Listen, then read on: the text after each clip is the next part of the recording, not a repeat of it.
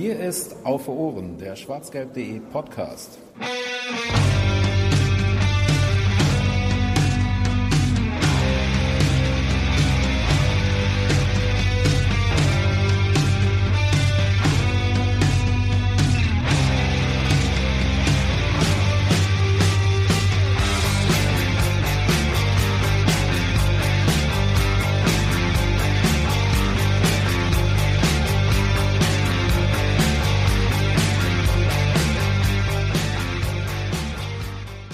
BVB grüßt von der Tabellenspitze und auf Ohren grüßt zu einer neuen Ausgabe. Ich glaube, es ist die 13. Ausgabe von Auf Ohren und es ist eine Sonderausgabe, denn heute beschäftigen wir uns mal tatsächlich gar nicht mit dem, was da an der Tabellenspitze vor sich geht und mit dem, äh, was sportlich und transfertechnisch noch beim BVB in den letzten Wochen los war, sondern mit einem komplett anderen Thema und äh, das wird uns Jens sofort erklären, den ich dann auch direkt an dieser Stelle mal ein wenig begrüßen darf.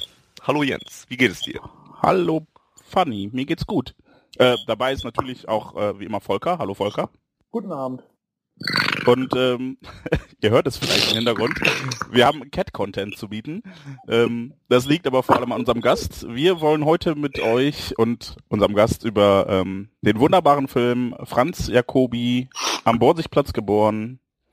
Moment, wie war die richtige Reihenfolge? Am Borsigplatz geboren, Franz Jacobi und die Wiege des BVB, so rum ähm, sprechen. Und äh, dafür haben wir zu Gast den Herrn der Würste, wie ich heute lesen durfte, äh, Jan-Henrik Gruszecki. Hallo Janni. Hallo, einen wunderschönen guten Abend. Mit Katzen. Ja, hier ist gerade aber nur eine, die andere ist gerade woanders, aber sie schnurrt so ein bisschen, deswegen ist so ein leichtes Rauschen im Hintergrund.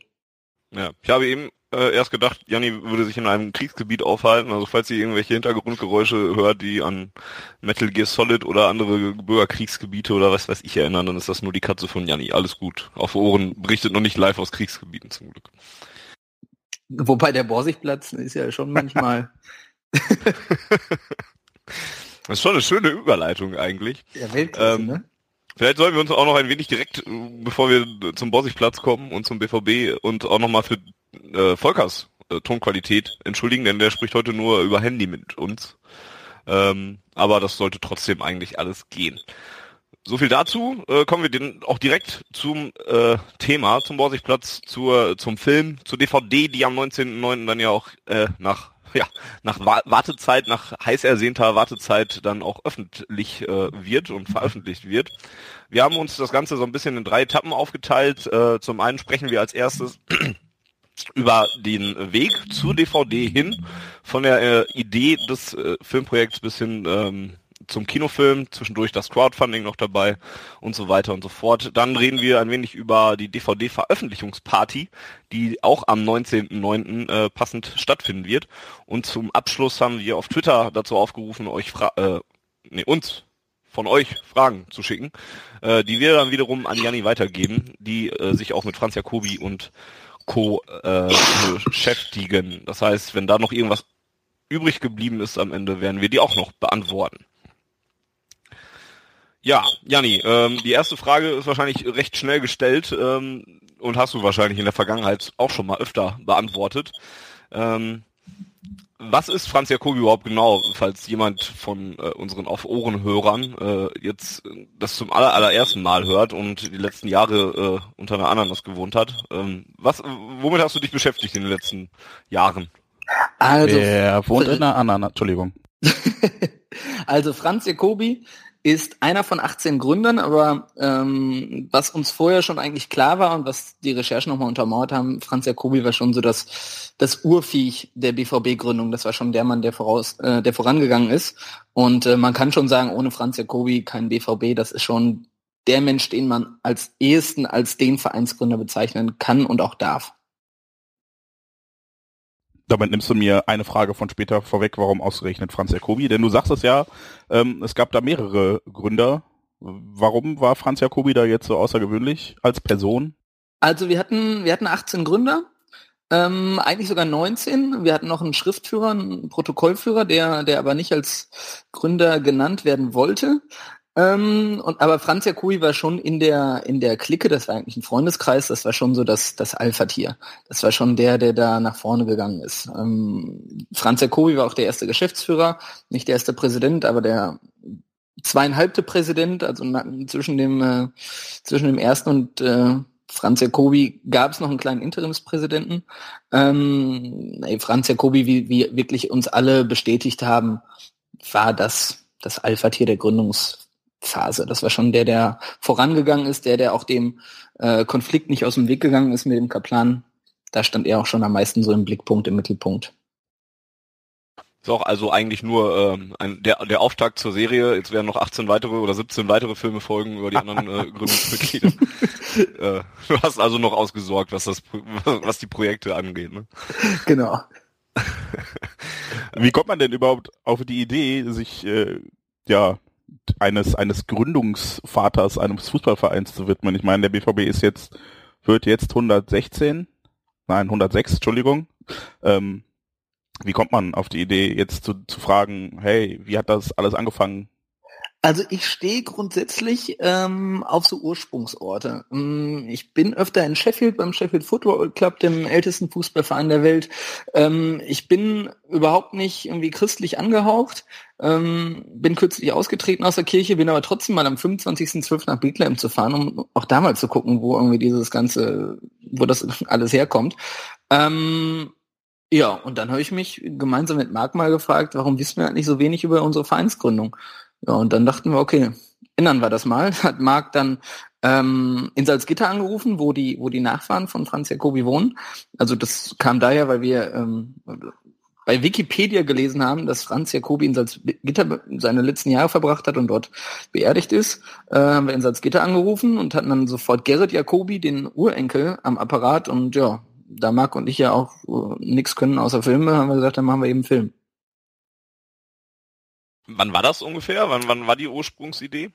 Das war, ähm, das müsste im März 2013 gewesen sein. Marc und ich waren im Dezember 2012 in Sheffield, haben für ZDF Info ähm, einen kleinen Film über Fußballkultur in England gedreht und waren da eben in Sheffield und waren verwundert, dass kaum, dass die ganze Welt irgendwie Fußball mag, aber kaum einer weiß, wo der Fußball wirklich herkommt. Und dann haben wir die Jungs aus Sheffield mal eingeladen nach Hamburg und haben mit denen ein bisschen zusammengesessen und geguckt, was man da irgendwie machen kann, um das Thema Sheffield auch so ein bisschen ins Bewusstsein der Menschen zu, zu heben. Und dann waren die irgendwann weg und äh, dann war ich, wie gesagt, auf der Wikipedia-Seite von Franz Jacobi und habe erzählt, meine Güte, was ist das denn für ein Eintrag? Warum ist er Salzgitter begraben? Das war alles scheiße. Und da sagte Marc einfach, gib mal Ort Salzgitter, Name Jacobi bei telefonbuch.de an, ne, ein, ich rufe dann da mal an. Ja, dann hat er da angerufen und hat auf einmal Gerrit am Start. Und äh, ja, dann ging das alles relativ schnell. Dann ähm, haben wir uns halt überlegt, wie können wir das finanzieren. Ähm, wir wollten es nicht über einen Fernsehsender machen, weil dann hätten wir uns nicht so auf Borussia Dortmund konzentrieren können, so unsere Vermutung, weil dann bestimmt der WDR, das wäre ja nicht der natürliche Sender gewesen, dafür gesagt hätte, boah, beschäftigt euch dann mal mit der Gründungsphase des Fußballs im Ruhrgebiet, weil natürlich der WDR auch dann immer ein sehr breites Spektrum abdecken muss. Ähm, da hatten wir keine Lust drauf. Wir hatten auch, wir hatten auch keine Lust drauf, das Ding nur von einem Sponsor finanzieren zu lassen, weil angenommen, du machst das von Evonik und Puma, keine Ahnung, dann würde es irgendwie heißen, Franz Jacobi zieht sich seine, seine Puma-Schuhe an und geht in den Evonik-Spiegelsaal und freut sich nachher, wäre auch alles Blödsinn gewesen. Das äh, geht ja auch nicht. Und wir wollten eben ein unabhängiges Produkt machen, das heißt, wir wollten es auch irgendwie nicht äh, vom BVB nur finanzieren lassen. Ähm, aber dennoch hat der BVB sofort gesagt, okay, geiles Projekt, geile Idee, Kohle kriegt er von uns trotzdem und war, war natürlich super. Und so ist es dann auch ein, ein, sehr großes Gemeinschaftsprojekt geworden, wo wir es, glaube ich, geschafft haben, sehr viele Leute mitzunehmen. Von den Sponsoren, die ich, äh, die ich eben erwähnt habe, die uns aber dennoch 0,0 reingeredet haben, auch, auch der BVB überhaupt nicht. Also die haben den Film genauso bei der Premiere zum ersten Mal gesehen wie, wie jeder andere, ähm, bis zum Fan auf der Südtribüne, der sich dann eben äh, vielleicht sogar nur in Anführungsstrichen äh, mit einem Becher beteiligt hat, den er dann bei einer Bechersammelaktion abgegeben hat. Also ich glaube, wir haben es da wirklich geschafft, ähm, relativ viele Leute für das Thema zu begeistern. Bevor äh, wir jetzt nochmal zu, zu der Funding-Phase und zu der Finanzierung äh, kommen, ähm, Marc hast du gerade schon angesprochen, nochmal für die Leute, die jetzt immer noch nicht so ganz wissen, wer da genau gemeint ist und die dich vielleicht auch noch nicht kennen. Die Rede ist von Mark Quambusch natürlich. Ähm, und, und du, du hast schon angesprochen, Fernsehhintergrund und, und Filmhintergrund habt ihr. Ähm, kannst du kurz mal die Hintergründe und ähm, die Personen hinter dem ganzen Projekt so ein bisschen skizzieren, damit das auch die Leute einmal wissen, mit wem sie es da zu tun haben? Ja, also die, die Ursprungsidee kam, kam von Marc und mir. Ähm, ich habe Marc äh, kennengelernt, als ich 2012 aus Südamerika wiederkam. Da habe ich ein paar Jahre gelebt. Ähm, da habe ich mit ihm Film gemacht. Da war ich Protagonist ähm, über Fußball in Polen und der Ukraine. Das war vor der Europameisterschaft. Da sind wir da hingefahren und haben, haben so ein, so ein, so ein so das die Fußballländer präsentiert und das das war fürs ZDF beziehungsweise ZDF Info und das kam ganz gut an. Die haben gesagt, okay, könnt ihr noch mehr? Haben wir gesagt, ja, okay, Italien und England äh, können wir also durch den fußballhistorischen Bezug und durch den Bezug zur Ultrakultur, der bei mir vorhanden ist. Also ich bewege mich in dieser Szene, bin da schon relativ lange aktiv. Ähm, das sind so die Hintergründe von Marc und mir. Ähm, und später kam dann noch Gregor Schnittger dazu. Ähm, Gregor hat ein Buch geschrieben, Unser ganzes Leben, die Geschichte der BVB-Fans. Da habe ich relativ viel Kontakt zu ihm gehabt. Da haben wir relativ äh, oft miteinander gesprochen. Ähm, dadurch habe ich Gregor Schnittger ähm, kennengelernt. Den kennen die meisten anderen wahrscheinlich als Moderator im WDR oder im ZDF. Da ist er auch im, im Sportbereich aktiv. Ähm, naja, da habe ich auf jeden Fall dann festgestellt, dass Gregor Schnittger das absolute Recherchetier ist und auch schwarz-gelb, bis der Arzt kommt. Und der Arzt kam eben noch nicht. Ähm, das, ja, das war also ganz gut. Und dann habe ich Gregor irgendwann gefragt, ob er nicht Bock hat, bei dem äh, Projekt mitzumachen. Hat er Nein gesagt? War mir aber egal. Ich habe ich hab ihn einfach ins, ich habe ihn einfach ins Team geholt und gesagt, ach Gregor, komm, wir sind irgendwie elf Leute. Da habe ich noch irgendwelche Leute ins Team gepackt, die, die ich gar nicht gefragt habe. Also irgendwie Hansi Küpper war mit drin und so hätte ich auch natürlich gerne drin gehabt, aber es war unrealistisch, dass Hansi aus München irgendwas macht, beziehungsweise aus Pfaffenhofen. Äh, hatte, ja, okay, dann, ja, dann mache ich das. Irgendwann war er dann hatte ich ihn dann soweit und hat irgendwann festgestellt, dass wir eigentlich nur drei Leute sind. Was auch gut ist, mit mehr Leuten äh, kannst du so ein, so ein Ding auch nicht machen. Ähm, naja, dann war er drin. Ähm, aber das, äh, diese ganze Geschichte könnt ihr natürlich im Bonusmaterial der DVD erfahren. Wie schamlos. Genau. Aber ja, das, äh, das ist also, also wir, wir drei ähm, waren die Projektleitung, aber dann brauchten wir natürlich unfassbar viele Helfer ähm, weil gerade die Recherchephase kann man natürlich äh, nicht zu dritt machen und es ist auch besser so, dass wir es nicht zu dritt gemacht haben. Äh, da hatten wir dann, da hatte Gregor Schnittger war so der, der Chef der Rechercheabteilung. Ähm, da wären wir ohne Annette Kritzler und Gerd Kolbe aber nicht weit gekommen, weil die sind ja das fleischgewordene Wissen der BVB und Borsigplatz-Geschichte. Und dazu hat, haben dann sehr viele Leute aus der schwarzgelb.de Redaktion unfassbar mitgeholfen. Also vor allem Patrick Bormann, Wahnsinnstyp, was der alles gemacht hat. Hammer. Ganz viele andere Leute, Arne Ramona, äh, Jens Weber, oh Gott, jetzt vergesse ich wahrscheinlich noch ganz viele. Auf jeden Fall ganz viele Menschen aus der schwarzgelb.de Redaktion haben da geholfen. Ähm, und herausheben möchte ich noch Wilfried Hatan vom Heinrich Tscherkos Fanclub. Das sind Leute, die uns in der Recherchephase unfassbar, also wirklich wahnsinnig geholfen haben, ohne dies dieses Projekt eben überhaupt gar nicht gegeben hätte wo wir gerade schon bei der Recherche, Re Recherche sind, ähm, wie muss ich mir das vorstellen? Also ihr hattet irgendwann, ähm, da kommen wir dann auch gleich nochmal drauf zurück, dass das Geld zusammen für dieses Projekt und wusstet, dass ihr das realisieren könnt und dass ihr einen Film raus machen könnt. Ähm, wo fängt man an? Wo kriegt man die ganzen Sachen her? Ähm, das sind ja auch Sachen, die dann ja auch einfach alt sind und die nicht so leicht zu beschaffen sind. Ähm, wie, wie hat man sich das vorzustellen? Man erstellt eine Google Drive Datei und packt erstmal das Basiswissen rein. Das Basiswissen ist dann erstmal das 100-Jahres-Buch, die 100-Jahres-Chronik äh, und guckt, was da drin steht zur BVB-Gründungsgeschichte. Das waren, ich glaube, drei Seiten, die wir dann da so zusammengefasst haben. Und dann geht's los, dann muss man das immer größer machen. Und unser Recherchedokument hatte am Ende dann, glaube ich, 362 Seiten. Also da haben wir schon ein bisschen äh, was dazu erfahren. Also da muss man einfach äh, den 18 Leuten hinterher spionieren. Also da muss man einen Stammbaum er erstellen, da muss man Leute suchen, die noch leben, die erzählen einem eine Geschichte, dann geht man der Geschichte hinterher und so weiter und so fort. Also das ist dann äh, reine Recherche. Mehr nicht. Und äh, da, was da eben Gregor für einen Job geleistet hat mit seinem Team, das war wirklich der, der absolute Wahnsinn, was die wirklich alles rausgefunden haben. Und wo drin recherchiert man da? Also was, was nimmt man sich da vor? Wo fängt man an? Also du hast gerade schon gesagt, natürlich mit dem 100-Jahre-Buch und dann geht's immer tiefer und so. Äh, geht man dann in, in viele Büchereien rein und sucht wirklich die alten Dokumente von damals raus? Oder wie? Auch. Also du, du, du musst einmal ganz viel im Stadtarchiv sein und da, um da wirklich eine Datenbasis zu haben und das kostet ja auch Geld, weil jede Auskunft kostet 48 Euro, jede Meldeauskunft. Also du musst da, du musst da erstmal gucken, dass du, dass du an Basisdaten kommst, die dir helfen, um die Umstände der, der, der, der, der Gründungsgeschichte zu verstehen. Du musst halt wissen, wie, wie, wie entstand überhaupt das Bausichtplatzviertel? Was hat das mit dem Bau des Hauptbahnhofs zu tun? Was hat das mit Hirsch zu tun? Das heißt, da musst du auch überall so ein bisschen recherchieren.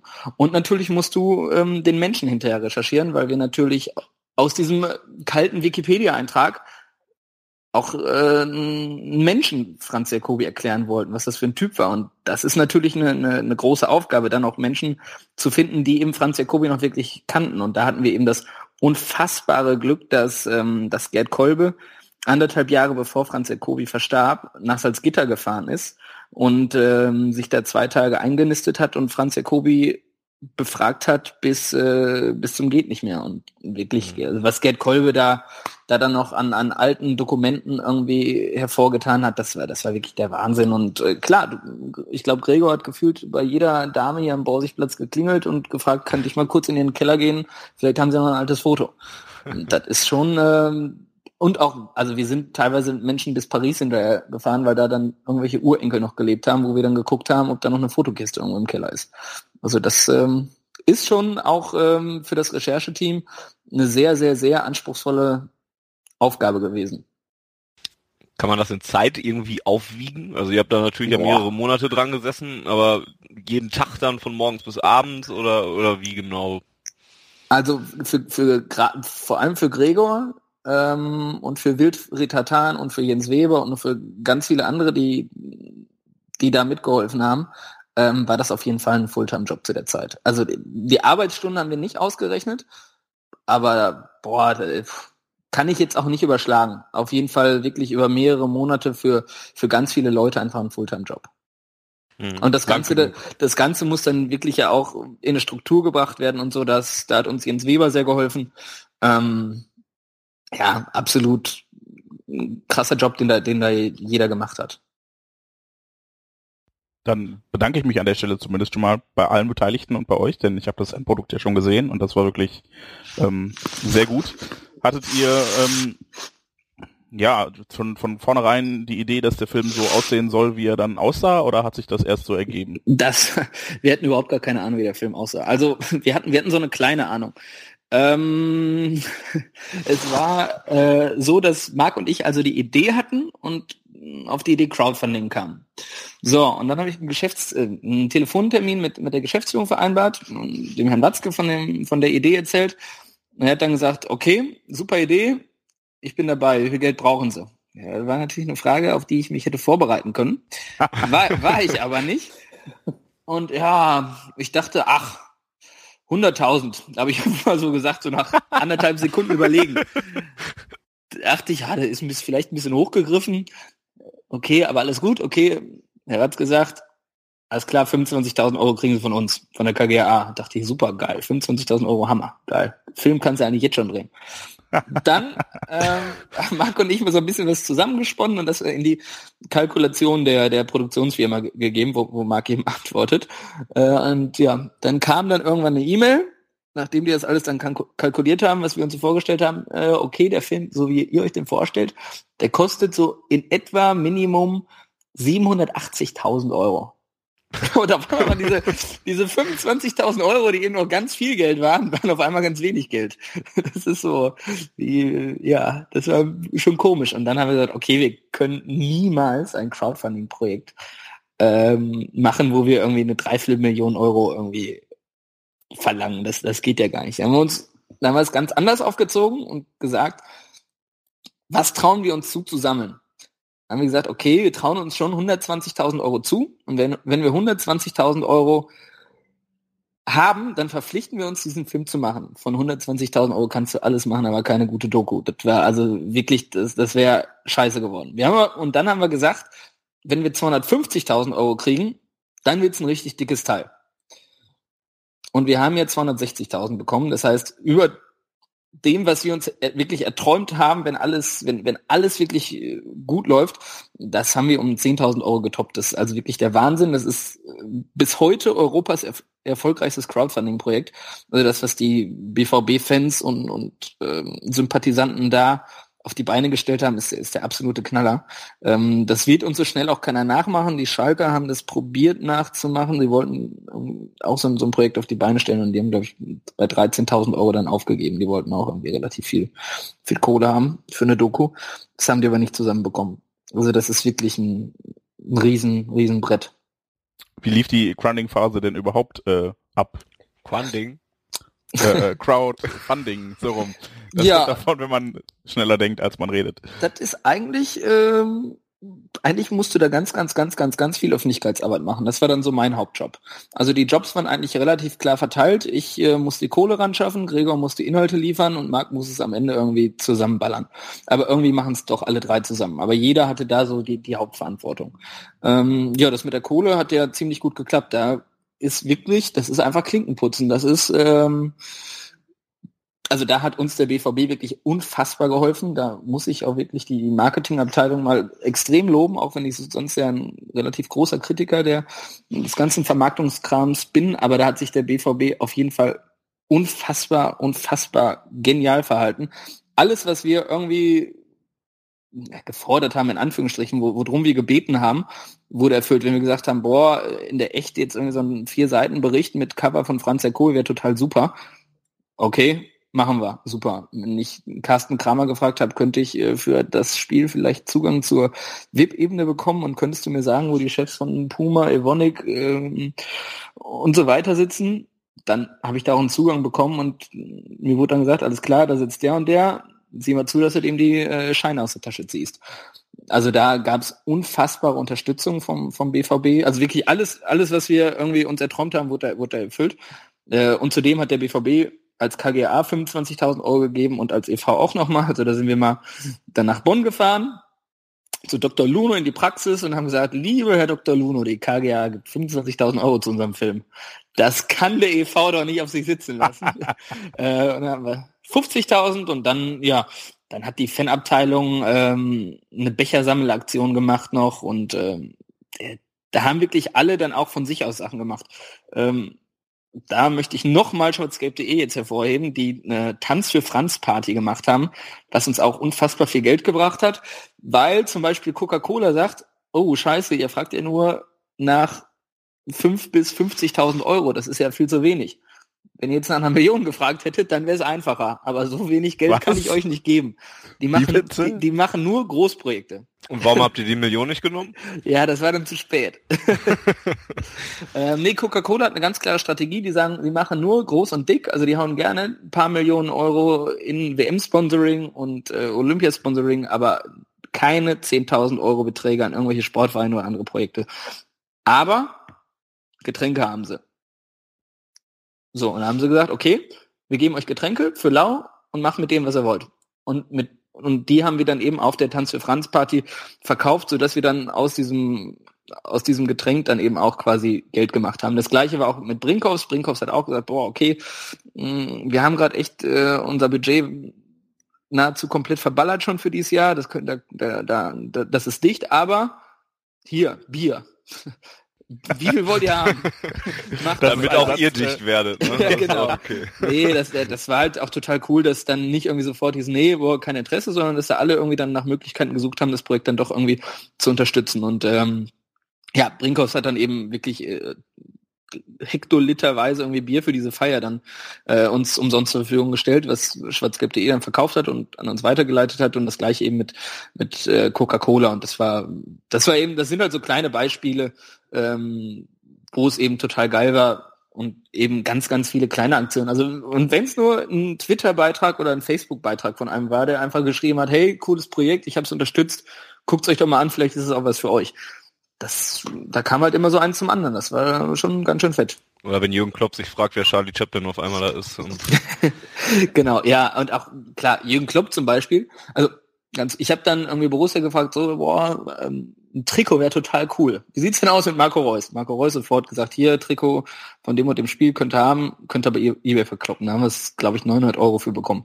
Da habe ich dann mal gedacht, oh, Jürgen Klopp, ähm, du hast ja immer so eine Pölermütze auf. Könnten wir da vielleicht eine von haben und bei eBay verkloppen? Guckt er mich völlig entgeistert an und sagt, auf, mach ich auf gar keinen Fall, bist du bescheuert? Ich unterstütze das Projekt doch nicht so. Dachte eine Sekunde danach, boah, was bist du für ein Arschloch. Aber als dieser Gedankengang noch nicht zu Ende war, hat er nämlich weitergeredet, da habe ich dann auch zugehört, du kriegst von, von mir viel mehr, du kriegst einen ganzen Tag von mir. Den kannst du vermarkten. Ich so, oh, okay, cool. Und ähm, dann haben wir halt, ähm, hat Jürgen Klopp halt gesagt, mach mit mir, was du willst, egal was. Und ähm, Vilo hat dann zugeschlagen. Vilo hat dann ähm, sich einen, eine Unternehmensbesichtigung von Jürgen Klopp gekauft für ungefähr 20.000 Euro. Ähm, und dann kam Jürgen Klopp also zu Vilo und hat da mit dem hat da eine Autogrammstunde gegeben und mit den Mitarbeitern gequatscht und sich Vilo immer angeguckt. Äh, und das war für uns natürlich äh, auch besser als eine Pöllermütze bei eBay. also schon eine ganz, äh, ganz coole Aktion von Jürgen Klopp. Gab es auch Enttäuschungen? Ja, es gab natürlich Enttäuschungen. Also, ähm, oh Gott, soll ich jetzt Menschen hier ankacken? Äh, also man kann ja mal den, man, man, kann ja mal den Abspann durchgehen und wenn da Logos fehlen, dann kann man sich ja schon fragen, warum die nicht da sind. Äh, da gab es natürlich ähm, dann auch Forderungen von Unternehmen, dass sie wirklich ähm, Mitspracherecht haben wollten, was die Gestaltung angeht und eine, eine Logopräsenz im Film haben wollten und äh, naja, das war schon teilweise total peinlich, was da dann äh, für Vertragsentwürfe dann kam, wo wir dann gesagt haben, nee, Moment, ihr habt gerade überhaupt nicht verstanden, worum es geht. Dann lassen wir das lieber. Also da hätten wir, da haben wir dann auch auf relativ viel Geld verzichtet, ähm, weil wir einfach mit denen dann einfach nicht zusammenarbeiten wollten, weil wir wirklich total unabhängig sein wollten. Ähm, und das war wirklich von manchen Unternehmen dann schon etwas grenzwertig, was da dann irgendwie gezeigt wurde. Ja, und zusätzlich zu diesen ganzen Beträgen, die du jetzt schon genannt hast, sind dann über die, die Crowdfunding-Kampagne ja selber, ich habe die Seite gerade nochmal geöffnet, äh, die lief über Startnext. Das ist quasi das, was in Deutschland so Kickstarter-mäßig ist. Ne? ja, genau. Ist ja USA und über Startnext lief das dann hier. Und da sind dann 217.892 Euro zusammengekommen. Genau, zwar, genau, irgendwie sowas. Ähm, wir haben ja diese Tanz für Franz Party, das war quasi der, der Abschluss und wir haben ja nicht um 0 Uhr aufgehört zu feiern, sondern erst später. ja. Und genau. Äh, und das Geld, was ähm, auf der Party zusammen, äh, das muss halt noch draufgepackt werden und äh, ich glaube, wir haben noch einen Sponsoring-Vertrag danach bekommen, der halt auch noch nicht da irgendwie drin war, sodass wir eben auf 260.000 Euro kamen. Ja. Wie ähm, viel davon und ganz, war ganz, ganz kurz noch, es war also ziemlich genau Hälfte Hälfte, wenn ich jetzt mal die Grenze ziehe bei, bei Unternehmen und bei, und bei Kleinspenden oder Kleinunterstützung. Also es war ziemlich genau 130.000 Euro, die eben von Privatpersonen kamen. Das waren also meistens die ähm, 19,09 Euro für die DVD. Also das war ja auch keine Spende, sondern die Leute haben sich für 19,09 Euro schon eine DVD gekauft, was für uns natürlich auch Kosten sind. Ne? Also das, aber da kommen wir wahrscheinlich später zu. Ähm, wir haben es ja quasi erstmal vorfinanziert. Also, also die Leute haben es vorfinanziert und da ist ziemlich genau Hälfte Hälfte Kleinspenden, ähm, zumeist äh, DVD-Vorverkauf und eben Unternehmensbeteiligung. Genau, 3000 Leute haben sich knapp insgesamt wohl über diese Crowdfunding-Kampagne beteiligt. Ähm, genau. 2000 davon haben dieses, ihr hatte dann verschiedene Pakete angeboten. Das fing beim kleinsten Paket an, wo man sich beteiligen konnte für 9,09 Euro, ähm, dass man dann im Anspann genannt wird. Die meisten haben, haben sich für 19,09 Euro ähm, das äh, von dir erwähnte DVD-Paket äh, dazu bestellt. Dann gab es noch die Möglichkeit für noch mehr Geld, noch ein T-Shirt dabei zu kriegen und einen Pin und noch einen Schal und so weiter und so fort. Ähm, also verschiedene Möglichkeiten, wie man das halt auch so kennt von anderen Projekten ähm, dass dann äh, das eben finanziert wurde. Ja, und dann stand irgendwann das Projekt fest und, und das Geld stand, stand fest. Und du hast eben, wir haben eben schon über die Recherchearbeit geredet, über die Anzahl der Personen, die damit beikamen ähm, oder die damit äh, geholfen haben. Ähm, Gibt's da ein Dokument, ein Foto, ein, weiß ich nicht, irgendeinen besonderen Fund, der, der über allem so ein bisschen heraussticht, ähm, den ihr in der Recherche gemacht habt? Also ich finde ja so diese, diese Anzahl der Mannschaftsfotos unfassbar geil. Dann gibt's noch ein Bild, was, äh, was auch im, im Film natürlich ist, ähm, was so die Bierstadt Dortmund zeigt, da sind so ganz viele Leute äh, auf so verschiedenen Bierfässern. Äh, das finde das finde ich unfassbar geil. Also es gibt so viele wunderschöne Fotos. Wir haben auch äh, deswegen auf der DVD eine extra ähm, im Bonusmaterial eine extra Bildergalerie mit den Fotos. Äh, weil die Fotos, die siehst du halt im Film halt nur so zwei, drei Sekunden und damit die richtig wirken, musst du die halt auch mal irgendwie eine halbe Minute angucken. Das sind schon, boah, eins rausheben ist total schwer. Ähm, Boah, nee, äh, nee, kann ich gar nicht, weil dafür ist einfach zu viel geiles Zeug. Also das Größte waren halt, dass wir die alten Protokolle gefunden haben. Also die, die Vereinssitzungen wurden früher alle protokolliert und da haben wir eben ähm, dann eben diese, diese, diese gesammelten Protokolle gefunden, die also in Südterlin niedergeschrieben, die mussten wir also erstmal übersetzen, in Anführungsstrichen. Ähm, ja, das war ganz schön spannend, da dann mal so ein bisschen drin zu lesen, was, früher also ähnlich war oder was früher eben ganz anders war, ist schon recht spannend. Wer und wo hatte die alten Protokolle? Gerd Kolbe natürlich, wer sonst? Ach so, okay. weißt du denn, wo er die vorher gefunden hatte oder hat er die wirklich schon vorher bekommen vom Verein? Ja, er hat die, äh, ach, äh, müsste ich jetzt gerade spekulieren, er hat es mir mal gesagt, aber ich, ich weiß es jetzt gerade nicht mehr. Das muss ich irgendwo aus den hintersten Ecken meines Hirns irgendwo mal hervorheben. Äh, weiß ich gerade nicht. Ähm, ich frage ihn mal und äh, gibt's dann im Faktencheck später.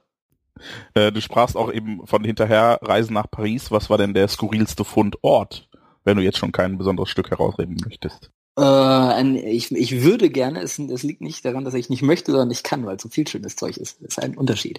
Ähm, boah, der skurrilste Fundort ist eigentlich, das, äh, da möchte ich das Wort Fundort jetzt nicht für nutzen, aber ähm, wir haben Ursula Kude gefunden. Ursula Kude ist die Enkelin unseres ersten Präsidenten.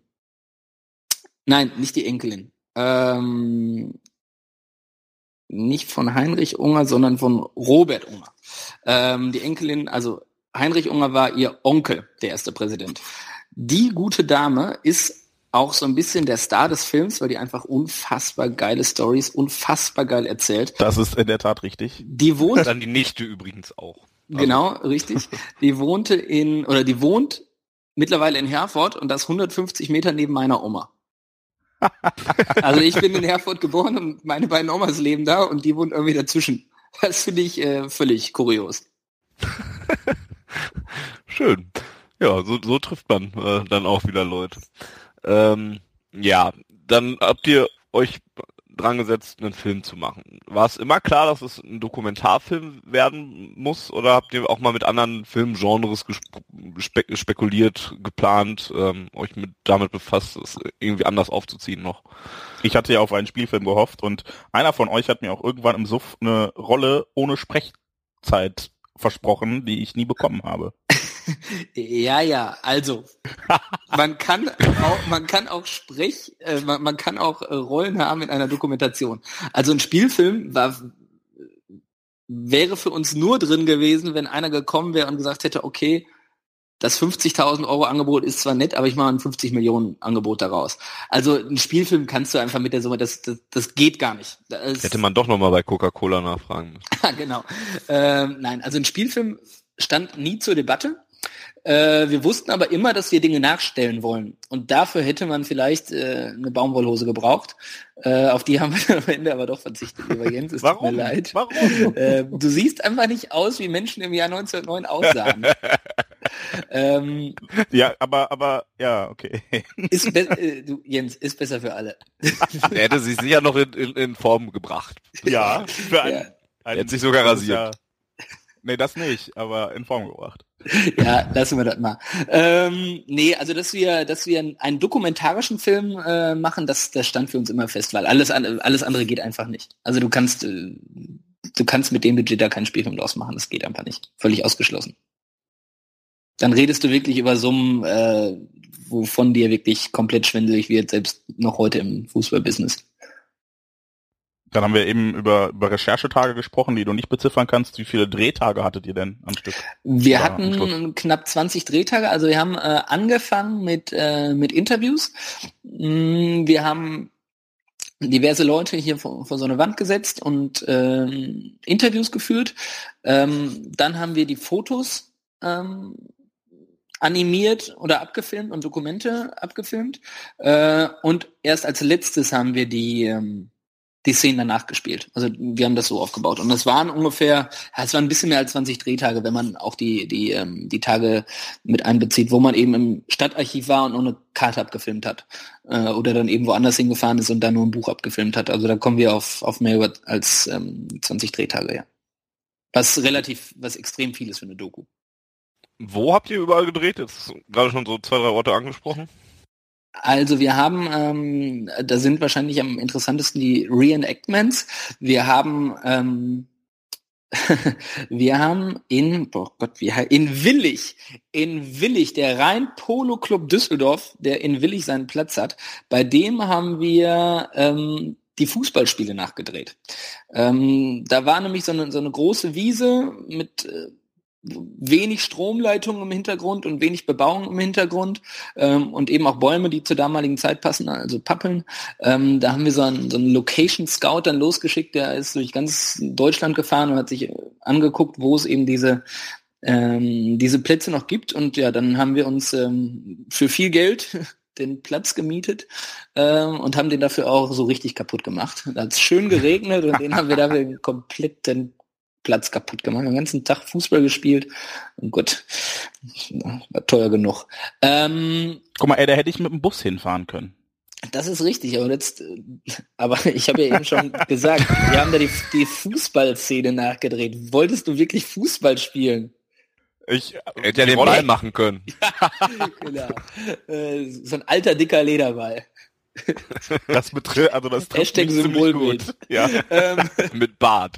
Genau. ähm, Nein, das haben wir in, in, ähm, in Willig gedreht. Der hat nur ein kleines Beispiel noch zur Unterstützung des BVB.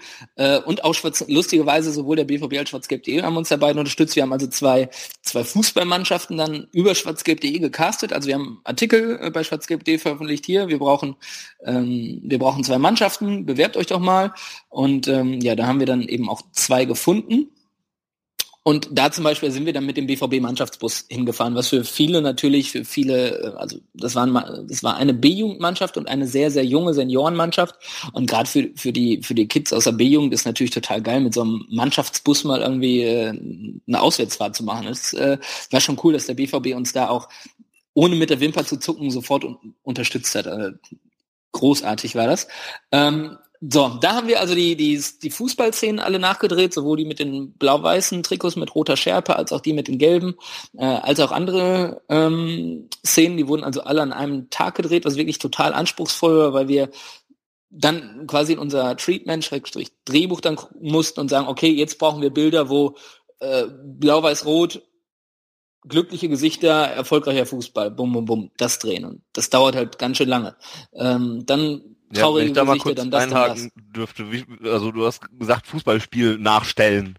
Ähm, es, ich kann mir nicht viele Dinge vorstellen, die ein bisschen, die, die komplizierter nachzustellen sind als, als so Fußballspiele, wo dann ja, wo man dann vielleicht auch noch versuchen will, so einen Spielzug sogar nachzustellen. Ähm, nee, ein Spielzug, also wir, wir haben halt das nicht habt gesagt, ihr nicht gemacht, ne? Nee, wir haben nicht gesagt, okay, der BVB hat das erste Spiel gegen den VfB Dortmund äh, 9 zu 3 gewonnen und das erste Spiel, das ist, da hatte der den Ball, der spielt auf rechts und dann in die Mitte, das haben wir natürlich nicht versucht.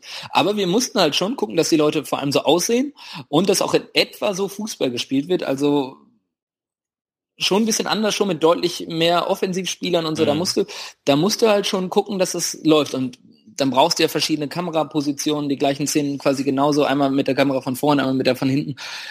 Da brauchst du also, um dann, ich sag mal, 15 Sekunden zu generieren, musst du da bestimmt zwei Stunden drehen. Und wie oft muss man da dann neu ansetzen, dass dann Boah, wiederholt werden muss? 15 Mal. Okay. Und das ist halt schon auch dann für die, die da, stellen sich die Leute auch total, hey, wir fahren dann nach Willig und kicken da ein bisschen. Ja, ja. Aber das ist auch ganz schön nervig, wenn der Kameramann dann sagt, oh, super gemacht und das gleiche jetzt nochmal. Wenn der Kameramann nämlich sagt, super gemacht, das gleiche machen wir genauso nochmal, dann war es meistens richtig scheiße. Sonst müssen wir es ja nicht nochmal machen. Ähm, außer es ist eben eine andere Kameraperspektive. Aber ja, das ist, äh, das war wirklich ein sehr harter Tag, weil wir natürlich auch erstmal von Dortmund dahin fahren mussten im, im Morgengrauen, aber die Sonne war halt irgendwann weg und im Dunkeln kannst du halt nicht drehen. Bis, dass wir dann wirklich unsere Szenen alle im Kasten hatten, boah, das war schon extrem anspruchsvoll und da mussten wir auch auf einige Szenen verzichten, die wir eigentlich haben wollten, aber gut, sieht am Ende eh keiner, ne? Weil dann du verwendest ja eh nur das Material, was du hast. Da ist ja nicht so ein Schwarzbild, wo dann steht, hier hätten wir gerne diese Szene gedreht, aber die Sonne wird zu früh weg. Ja, gilt dann der Satz, den Mark von Busch so gerne sagt, äh, Entschuldigungen können nicht mitgesendet werden. Deswegen musst du da halt einfach gucken, dass du so viel kriegst, wie du bekommst. Weitere Drehorte waren ähm, das Bergarbeiterwohnmuseum in Lünen. Dort äh, haben, dort steht noch, dort stehen noch so ein paar äh, eben Bergarbeitersiedlungen, die noch so eingerichtet sind, wie sie eben Anfang des 20. Jahrhunderts waren. Und da haben wir zum Beispiel dann eine Szene gedreht, die eigentlich in der Küche von Franz Jacobi in der Wambeler Straße dann spielt. Ähm, und dann haben wir eben die BVB-Gründung durch, durch eine wirklich unfassbare Aneinanderreihung von glücklichen äh, Zügen. Äh, die haben wir sogar im Spiegelsaal drehen können. Also ich weiß noch, als wir ähm, überlegt haben, boah, wie, wie drehen wir die Vereinsgründung? Und da saßen wir dann zu dritt zusammen und wir wussten nicht, wo wir waren. Wir hatten da schon Anfragen rausgeschickt an irgendwelche Filmstudios in Köln und München, dass die uns irgendwie so eine Art äh, Spiegelsaal dann nachbauen, was natürlich unfassbar kompliziert geworden wäre und vor allem kostenintensiv. Aber wir haben es dann wirklich durch ganz viele Zufälle geschafft, sogar den Originaldrehort, den Spiegelsaal, so herzurichten, dass er wieder so aussieht, wie er damals wohl ausgesehen hat und das dann wirklich mit den äh, mit den Schauspielern, mit den Kostümen, das war wirklich unfassbar, nochmal quasi den 19.12. dann irgendwie nachzudrehen und vor allem das war ähm, wir haben gedreht einen Tag, nachdem wir 1-0 über Hertha verloren haben, als Julian Schieber Mats Hummels irgendwie auf den Boden gedribbelt hat ähm, und wir zum ersten Mal auf einem Abstiegsplatz waren. Das war und ich war der festen Überzeugung, dass wir absteigen. Das war irgendwie ein komplett schlimmer Moment in meiner äh, Fankarriere, weil ich sicher war, dass wir absteigen und einen Tag später bist du auf einmal bei der Gründung dabei das hat mir so viel Kraft gegeben, dass ich auf einmal dachte, meine Güte, ist ja völlig egal, was gerade passiert. Der BVB ist so groß, selbst wenn wir absteigen sollten, ist eigentlich egal. Wir kommen eh wieder nach oben, weil wir die geilsten sind. ähm, jetzt brauchte man, du hast die Fußballmannschaft, die ihr gecastet hat, äh, schon angesprochen, jetzt brauchte man natürlich auch noch andere Protagonisten und Leute, die damit den Film nachstellen. Wo habt ihr die alle so aufgegriffen und hergenommen? Das mussten wir auch dann ähm, ich sag mal, wie bei einem richtigen Film dann über eine Agentur machen. Also wir haben da ähm, eine, eine Casting-Agentur ge gehabt, ähm, mit der wir, mit der unser Produktionsleiter äh, Markus Liziewska war das, der schon auch viele historische Filme gemacht hat. Der hat gesagt, okay, wir drehen einen Film, der 1909 spielt. Wir brauchen Leute, die so aussehen, wie Leute eben 1909 aussahen. Äh, und davon also brauchen mich. wir so und so viele. So genau. Dann ähm, alte Mannschaftsfotos hingeschickt und äh, Porträts von den Gründern. Und die haben uns dann Leute oder oder von anderen Leuten, die da eben eine Rolle gespielt haben, wie zum Beispiel Walter Sanz, der der Geschäftsführer des DFB und dann haben die uns wirklich eine, einen Katalog geschickt mit, mit Menschen und wir haben dann gesagt, okay, du bist der, du bist der, du bist der. Ähm, und die haben dann eben dann auch äh, die, muss, die müssen natürlich auch bezahlt werden, weil das sind dann, das sind jetzt keine richtigen Schauspieler, das sind Komparsen, aber das ist natürlich dann auch ein, ein Kostenfaktor, der da war, der aber auch wichtig war, weil gerade so ein, so ein total anspruchsvoller Dreh wie eben die Vereinsgründung, da kannst du nicht auf der Südtribüne fragen, hey, was machst du übermorgen? Hast du Bock, irgendwie die Vereinsgründung nachzuspielen? Da mu musst du Leute haben, die, die wissen, was sie da tun. Ähm, das hast du dann auch bei, beim, beim Dreh gemerkt, dass, äh, dass es anders gar nicht gegangen wäre. Also die, die Jungs waren echt alle durch die Bank unfassbar gut, die waren unfassbar diszipliniert. Das war, das war schon großartig, das so, so schnell durchzukriegen. Darf ich da dann nochmal die Frage stellen, die ich eben beim Fußball gestellt habe, wie oft man da dann nochmal neu ansetzen muss, um noch was äh, zu, zu, neu zu drehen oder nochmal zu drehen? Ist das dann weniger gewesen? Das war ein bisschen weniger, weil die Jungs echt totale Profis waren. Wir da auch einen absolut unfassbar genialen äh, Kameramann hatten, äh, einen großartigen ähm, Bühnenbildner hatten, der also den, den Saal auch so eingerichtet hat, wie er im Jahr 1909 war. Ähm, das war, also da, da griff ein Rad ins andere, aber trotzdem haben wir an dem Tag, boah, ich glaube, wir haben morgens um, um fünf angefangen und boah, ich glaube, wir haben um null Uhr dann aufgehört. Also das sind dann auch Tage, wo du dann auch wirklich 21, 22 Stunden äh, arbeitest am Tag und die darauf folgenden Tage halt auch. Also wer so ein Filmprojekt macht, der äh, sieht sein Bett selten. Ihr habt ja da auch diverse Leute ähm, privat interviewt in den, in den Wohnungen, wo die wohnen. Ähm, gab es da Widerstände oder haben die euch quasi mit offenen Augen, äh, Armen empfangen? Nee, das war ähm, das war eigentlich überhaupt kein Problem. Also wir haben nicht von nicht von einem einzigen gehört, boah, geh mir weg mit Borussia, kein Bock auf den Scheiß, äh, geh woanders hin. Nicht einmal. Alle waren total, also vor allem die meisten, für die meisten war das irgendwie so selbstverständlich. So, ach, so mehr wie, ach, endlich ruft mal einer an. Das war so echt so äh, total cool. Das, so, 20 ja, Jahre drauf gewartet, äh, mindestens. 20, äh, 80. Ja, 100, Ähm, äh, 100. Nee, das war, das war schon so, ach ja, klar, ja, ist ja total logisch, dass sie anrufen irgendwann, weil ist ja klar, dass ich da was zu erzähle, weil ich weiß das ja. Nee, das war, das, das war bei allen. Klingt irgendwie nach äh, der Oma. Ja. ja, genau. Nee, das war, äh, nee, das war, das war wirklich überhaupt gar kein Problem. Aber wir hatten natürlich, also jetzt mal, Gregor Schnittger ist natürlich auch Mr. Charming, ne? Also wenn Gregor Schnittger irgendwo anruft, dann legt auch keine Oma auf. Und Gregor Schnittger ist dann auch so ein Typ, der steht dann natürlich auch mit einem Strauß Blumen vor der Tür und so. Also das ist schon, der hat schon deutlich mehr Sozialkompetenz als ich. Gut, das ist jetzt auch nicht so schwer, aber Sagt der Fußball aus, 19, aus dem Jahre grad sagen, 1909. das hat ja nichts mit Sozialkompetenz zu tun. Aber ich könnte jetzt erzählen, wie ich Janni zum ersten Mal getroffen habe. Und Ist ja gut, Lass uns jetzt bleiben. nächstes Thema. Genau, weiter geht's. äh, Gab es einen Punkt, wo das Projekt auf der Kippe stand? Boah. Einen? Ja, äh, hundert, wirklich hunderte. Also wirklich, jeder von uns hat schon, hat auf jeden Fall nachts mindestens eine Mail geschrieben mit so, boah, ihr seid alle scheiße, ich bin raus, mit euch kann man nicht zusammenarbeiten, das kann nicht wahr sein. Das ist, äh, wie- also das Projekt stand so oft vorm Aus. Äh, ist, äh, Kann ich mir bei Marc gar nicht vorstellen. Er ist doch eigentlich ein ganz ruhigen. ja, ja, und ich erst. Also wir sind ja auch beide, Ja, genau. beide auch überhaupt gar nicht selbstverliebt und kriegen wir natürlich auch nicht. Äh, nein, da sind schon auch äh, drei kleine Narzissten, die immer ihren, ihren Willen durchsetzen wollen. Und äh, wenn er nicht durchgesetzt wird, dann sind wir auch alle total zickig. Ähm, und es war dann wirklich so weit, dass wir wirklich gesagt haben, okay, bevor es jetzt richtig knallt, da sind wir ähm, nach Schwerte in eine, boah, ich weiß gerade gar nicht, wie das heißt, oh, Haus Eberg, genau. Da ist so eine alte Jugendherberge, die haben wir äh, uns gemietet, da ist kein Handyempfang, da ist gar nichts. Da haben wir uns drei Tage eingeschlossen. Da hätte auch ins Sauerland kommen können. Das ist ja fast Sauerland. Ähm, Ja, da haben wir uns ja. drei, drei Tage eingeschlossen, um miteinander wieder klarzukommen, um auch eine Linie dann irgendwie zu finden. Also das, äh, das war, und, und da haben Wie viel wir Bier wurde da getrunken in den drei Tagen? also, äh, kaum was. Na gut. Also wir haben ein, eine Kiste haben wir getrunken und das ist äh, in drei Tagen jetzt auch nicht so mega viel. Und ähm, nicht, wenn Marc dabei ist, ja. genau. Ähm, nee, also das, also das Projekt stand so oft vorm Aus, aber ähm, wir wussten Und halt auch wie alle. oft davon denn jetzt aus, aus objektiven Gründen? Also irgendwas, das euch wirklich Steine zwischen, nee, Stöcke zwischen die Beine geworfen hat, was jetzt nicht war, dass ihr keinen Bock aufeinander hattet, sondern ja, irgendwas, das wo ihr ist sagt, halt- das ist also- so ein also- Hindernis, wo wir nicht drum, drum rumkommen, was ihr dann glücklicherweise doch geschafft habt. Nee, ja, das, das, ja, das, also jetzt schwer zu sagen. Im Grunde ist je- jeder Grund irgendwie objektiv auch richtig gewesen. Äh, das meiste, ähm, das meiste Kopfzerbrechen bereitete uns dann wirklich, wie wollen wir diese Geschichte erzählen? Wir hatten das Problem in Anführungsstrichen, dass wir die Zitate von Franz Jacobi hatten, aber überhaupt nicht wussten, wie sollen wir die denn irgendwie zur Geltung bringen. Da hatten Gregor und ich eine völlig andere Vorstellung.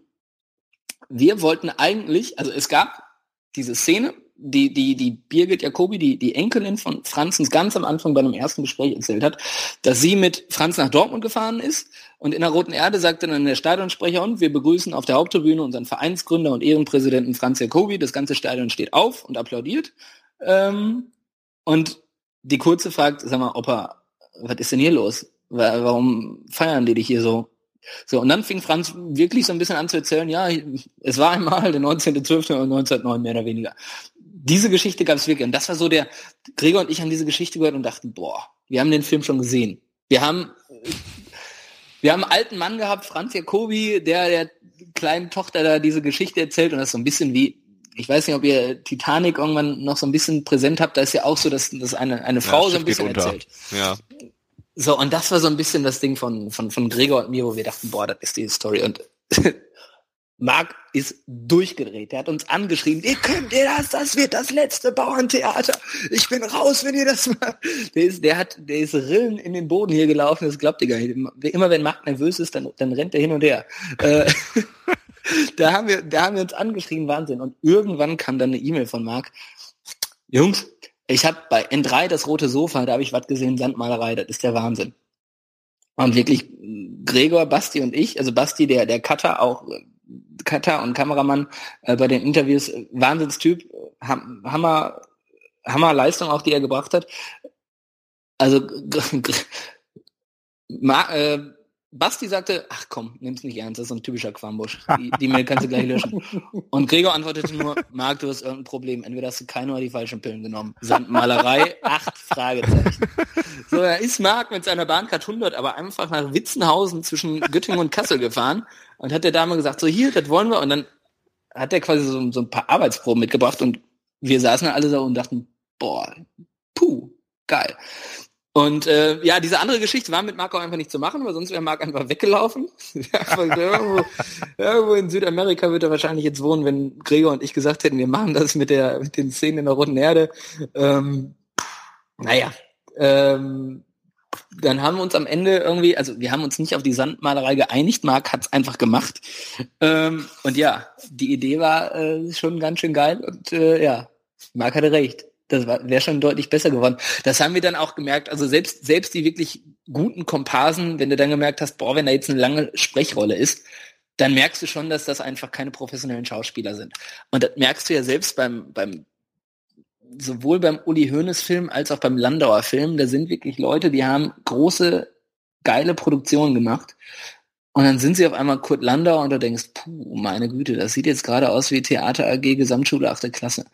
Ähm, das darfst du eben auch nicht machen, wenn du so viel Kohle einsammelst, was gar nicht viel Kohle ist, wenn du mal bedenkst, dass der Landauer Film sieben Millionen Euro gekostet hat. Ähm, das mal nur so als Hausnummer. Ähm, deswegen kannst du, deswegen darf das kein Bauerntheater sein und da hatte Marc am Ende doch äh, mehr Recht, als äh, ich ihm jemals gesagt habe. Und ich hoffe, er hört es nicht, äh, sonst dreht er durch. Wir haben keine Zuhörer, nee, nee. Machen genau, wir nur für uns. Genau, nee. Das, Vor allem Marc hört nicht zu. Nee, das, das sind halt so Sachen, wo, wo wir uns wirklich dann gerade was den, was den Erzählfaden angeht, wirklich extrem bekriegt haben. Also das war, und da gab es halt nur noch diverse Kleinigkeiten, also wo wir was drehen, wie wir was inszenieren.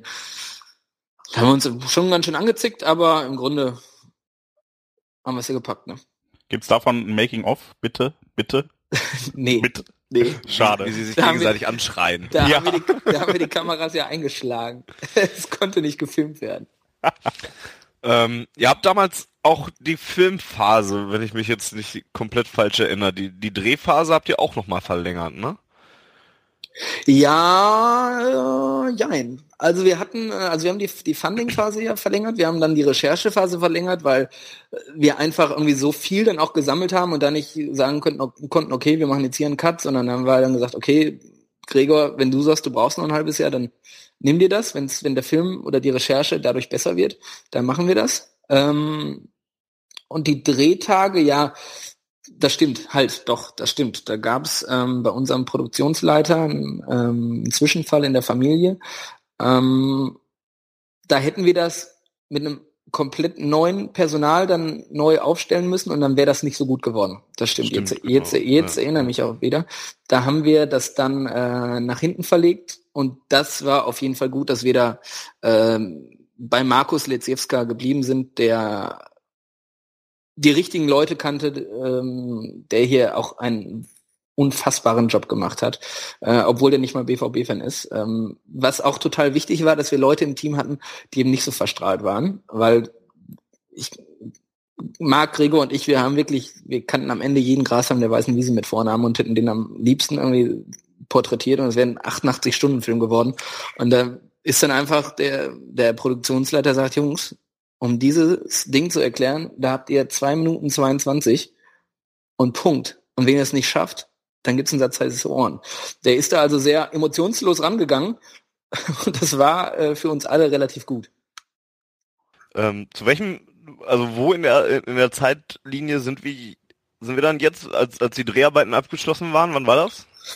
Die Dreharbeiten waren abgeschlossen. Wann war denn das Hertha-Spiel? Das war im äh, das war ja das Rück, das Hinspiel, das muss im, ich glaube, wir waren dann im. Äh, das war das letzte Hinrundenspiel doch das, auch, ne? Also nee, ja, danach, nee, danach war noch Bremen. Danach war noch Bremen. Also 10. In, Dezember 2014 muss das sein. Ja, genau, das war, äh, ja. das war was und ich glaube, wir haben dann im Januar noch mal einmal ganz äh, ein paar Dokumente abgefilmt. Ähm, aber der Cutter braucht halt auch, also das Ding zu schneiden, das ist halt auch wirklich ein Höllenritt. Und da ist wirklich jeder Tag, den du mehr in Schnitt im Schnitt verbringen kannst, der macht das Projekt halt einfach wirklich viel, viel, viel besser. Also wir haben natürlich auch ein paar Rohschnitte gehabt und da haben wir auch gesagt, okay, nein, komm, wir nehmen uns jetzt nochmal drei Tage.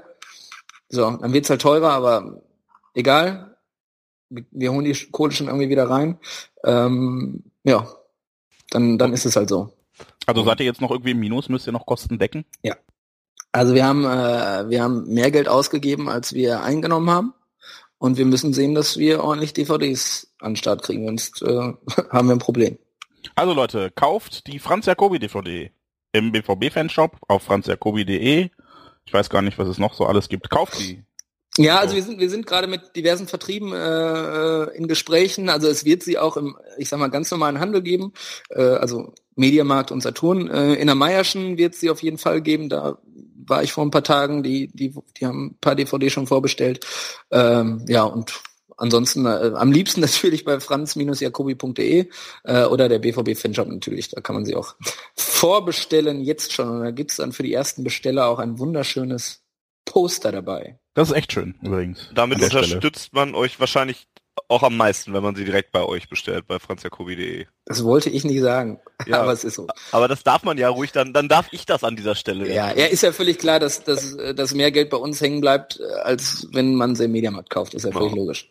Also liebe Zuhörer, wenn ihr da jetzt äh, durch diese ganze Geschichte, durch diesen Podcast äh, noch mehr Bock drauf getan, äh, bekommen habt, das vielleicht vorher noch gar nicht so auf dem Schirm hattet, den Film jetzt sehen wollt und die, und die Gründer dann auch noch maximal möglich unterstützen wollt, dann ist das eben eure Go-To-Adresse. Wir haben halt bei der DVD auch alles genommen, was teuer ist. Also das ist also von der Ab von der Haptik, von der Optik wirklich alles. Also das ist geprägt, das ist wir haben wirklich das beste Papier genommen, das ist äh, alles ist geil. Es gibt da noch eine, eine CD bei. Ähm, wir haben nochmal auch richtig viel Geld fürs Bonusmaterial aus, äh, ausgegeben. Ähm, und dieses ganze Mastering und so, das ist ja auch alles, äh, das sind halt Kosten, die wir vorher auch nicht so auf dem Schirm hatten. Da ist halt dann auch nochmal ein dicker Betrag dann irgendwie hinzugekommen, den wir vorher nicht so einkalkuliert hatten. Aber ich glaube halt auch, dass sich die DVD wirklich gut verkaufen wird und dass wir deswegen mindestens plus minus null rausgehen. Und äh, was wir wirklich ja auch immer gesagt haben, sobald der erste Cent übrig bleibt, geht die Kohle nicht auf das Konto von äh, Schnittger, Quambusch oder Grossecki, sondern das ähm, stecken wir hier ins Viertel. Ähm, da gibt's auch schon ein erstes Projekt, was wir da auf dem Schirm haben. Das Vinzenzheim ist direkt gegenüber vom Wildschütz. Da ist eine ungefähr 80 Meter lange Mauer und dort wollen wir quasi den Film als Kunstprojekt irgendwie ähm, an die, an die Wand bringen. Äh, da gibt's auch schon total die geilen Entwürfe ähm, und da wollen wir, also die, da gibt's so zehn Kassetten, heißt das, und in diesen Kassetten wird dann jeweils eine eine eine historische Gegebenheit wird da eben dann dokumentiert. Das wird äh, ein richtig schickes Ding und das wird eben dann auch mit den Einnahmen aus dem, also hoffentlich kommen die, aber da sind wir relativ sicher, dass die kommen. Ähm, das wird eben davon dann finanziert. Gemeinsam mit der Stiftung Leuchte auf wird das natürlich gemacht. Ist ja auch bald schon wieder Weihnachten, wenn ihr noch Weihnachtsgeschenke braucht, ne? Also. Das glaube ich auch. Da. Das ist echt, ich glaube, das ist wirklich das, das perfekte Weihnachtsgeschenk. Es passt ja auch so in die Zeit. Ne? Wir sind ja am vierten Advent gegründet worden. Ähm, deswegen glaube ich, also ich, ich, deswegen bin ich auch total ruhig. Ich mache mir jetzt überhaupt keine Gedanken, dass wir irgendwie da im Minus bleiben. Das wird schon alles cool werden und die Mauer werden wir davon auch bezahlen können. Und wenn dann halt noch was übrig bleibt, dann gibt's ja noch ganz viele Möglichkeiten und Ideen, hier den BVB im Borsigplatzviertel hier ein bisschen präsenter zu machen. Das geht ja meistens vielleicht so ein bisschen Farbe. Definitiv. Als jemand, äh, der den Film gesehen hat, auch der Tipp für alle, die jetzt hören und ihr habt Bekannte im Freundeskreis, die sich sehr für Fußball interessieren, aber vielleicht keine BVB-Fans sind. Es lohnt sich trotzdem. Ja, also das ist mir so beim Gucken aufgefallen, es ist echt kein Film. Natürlich steckt da viel BVB drin und noch viel Herz und es geht natürlich um den BVB. Aber ich finde, ja, ja, aber ich finde, man kann den auch als neutraler Betrachter gucken und denkt sich am Ende nicht so, boah, das war jetzt nur BVB, also es war so, äh, ne? Ja, Sondern es ist, es ist äh, keine BVB-Doku, es ist schon äh, sehr Fußball, sehr, fast schon eine Kulturdoku, weil wir eben auch zeigen, warum überhaupt der Fußball so groß wurde zu der Zeit, wie, wie überhaupt die, die Industrialisierung und der, der Aufstieg des Fußballs, wie das zusammenhängt. Also ich glaube, für jeden, der sich so ein bisschen für, für Ruhrgebietsgeschichte oder Stadtgeschichte ähm, interessiert, für den ist das auf jeden Fall was. Das Jetzt- wollte ich sagen. Jetzt hast du gerade gesagt, Anfang des Jahres äh, habt ihr aufgehört zu drehen. Ähm, wann habt ihr äh, dann eine erste Fassung des, des kompletten Films gesehen? Boah, ich guck mal gerade auf dem Rechner hier. Ähm, ich habe hier, glaube ich, in meinem Ordner irgendwie Jacobi, Datei sortieren nach Änderungsdatum. Ja, genau. Also, boah, ich glaube das. Also es, wir hatten halt, also unser Cutter hat halt angefangen, äh, als wir die Interviews fertig haben, hatten, da hat er halt äh, O-Töne mit rausgesucht, also das haben wir natürlich dann gemeinsam gemacht und dann war halt viel erstmal schwarz und dann stand da, okay, da wird das und das. Also das, das erste Dokument hatten wir dann schon, das waren natürlich drei Stunden ungefähr und das wird dann natürlich immer kleiner. Äh, das hatten wir dann schon relativ früh im Januar sogar. Und aus diesem Schwarz wurde dann immer mehr Bewegtbild. Ähm, und ja, die fertige Version, die hatten wir dann im Grunde erst kurz vor der Premiere, weil wir dann natürlich auch jeden Tag ausgenutzt haben. Ähm, ja, Also ich würde sagen, ich würde sagen, ich würde sagen, das erste, was so ein bisschen nach Film aussieht, hatten wir dann so äh, Ende Januar fertig. Ähm, aber die Vertonung ist natürlich immer das Letzte, was man macht, weil du, du vertonst den Film ja nicht und schnell dann nochmal zwei Minuten raus, dann passt es ja alles nicht mehr. ähm, deswegen wirklich der, der Film, das, am, da am Ende eines Films immer die Vertonung steht, musst du halt erst den Film fertig haben, bevor du ihn so richtig fertig machen kannst. Ist jetzt doof formuliert, aber ich hoffe, ihr habt verstanden, was ich meine. Klar. Schönen Gruß übrigens nochmal an die Katze, die man jetzt auch nochmal sehr prominent gehört hat. Wie, wie, wie heißt sie oder er denn wenigstens? Lilly und Baby. Die Babykatze heißt immer noch Babykatze, weil sie irgendwie seit dreieinhalb Jahren nicht so richtig gewachsen ist. Schön. Baby. Ja. Der ist halt bei Schöne- mir, auf, die ist, äh, als ich noch äh, im schönen Argentinien gelebt habe, auf, auf der Terrasse geboren und ja, die kam halt auf einmal, auf einmal kam so eine kleine Katze reingedackelt, gerade ein paar Tage alt und dann habe ich halt gesagt, moin, Babykatze. Und ja, die heißt jetzt halt immer noch Babykatze. Brillant. Und Ja, Lilly, gut. und Lilly ist leider ein Kater. Oh, das ist so schlimm, ey. Das ist so kacke. Die hat Das hast du dann erst später gemerkt. Ja, das habe ich erst später gemerkt. Die, die Katze von Jens Volke war komplett schwarz und hieß Lilly. So, und als ich dann da war, auf der Terrasse lief da auf einmal ein, ein schwarzes Etwas lang. Und dann habe ich halt gesagt, moin Lilly, was machst du denn hier? Ja, und dann hieß das Ding halt Lilly. Und dann erst so zwei Tage später, irgendwie meine Mitbewohnerin so, sag mal, warum heißt die Lilly? Das ist, guck mal, da hängt was. ist ein Macho. So, oh, scheiße. Ja, Ja. gut. Äh, ja. Aber Solchen Leuten habt ihr Geld gegeben, um einen BVB-Film zu finanzieren. lustigerweise, aber an dem gleichen Abend habe ich in den Tagesthemen dann äh, einen Bericht gesehen vom Auslandskorrespondenten Udo Lilischkis. Deswegen ist der volle Name von Lilly Udo Lilischkis. Das ist Oh mein Gott. Eigentlich heißt die Katze Udo. Und Lilly ist nur der Spitzname. Ist auf jeden Fall eine großartige äh, Begründung, warum er Lilly heißt, weil es die Kurzform von Udo Lilly Schkowski ist. Entschuldigung für das Ausweichen, aber Äh, ja, Wir kommen mit auch. Cat-Content erfüllt in diesem in der Podcast. Tat. Reichlich davon. Ähm, zurück zum Film. Und äh, der Premiere, die du eben schon mal angesprochen hattest. Ähm, ihr habt das dann ja so gemacht sogar, dass der Film in mehreren Kinos ausgestrahlt wurde. In, Nee, nicht bei der Premiere. Ja, bei der Premiere natürlich nicht, aber in der, da, da, darauf folgend. Wie war es denn, das oder oder was war so dein erster Gedankengang, deine ersten Emotionen, die du hattest, als du den Film in so einem großen Kino dann vor dir gesehen hast? Ähm, also das erste Mal habe ich ihn bei der Probe gesehen. Äh, also wir hatten den als als Datei und den der sollte dann einmal komplett abgespielt werden. Ob ob's wäre ja irgendwie doof, wenn man bei irgendwie einer Stunde 23 irgendwie einen kleinen Hack hat.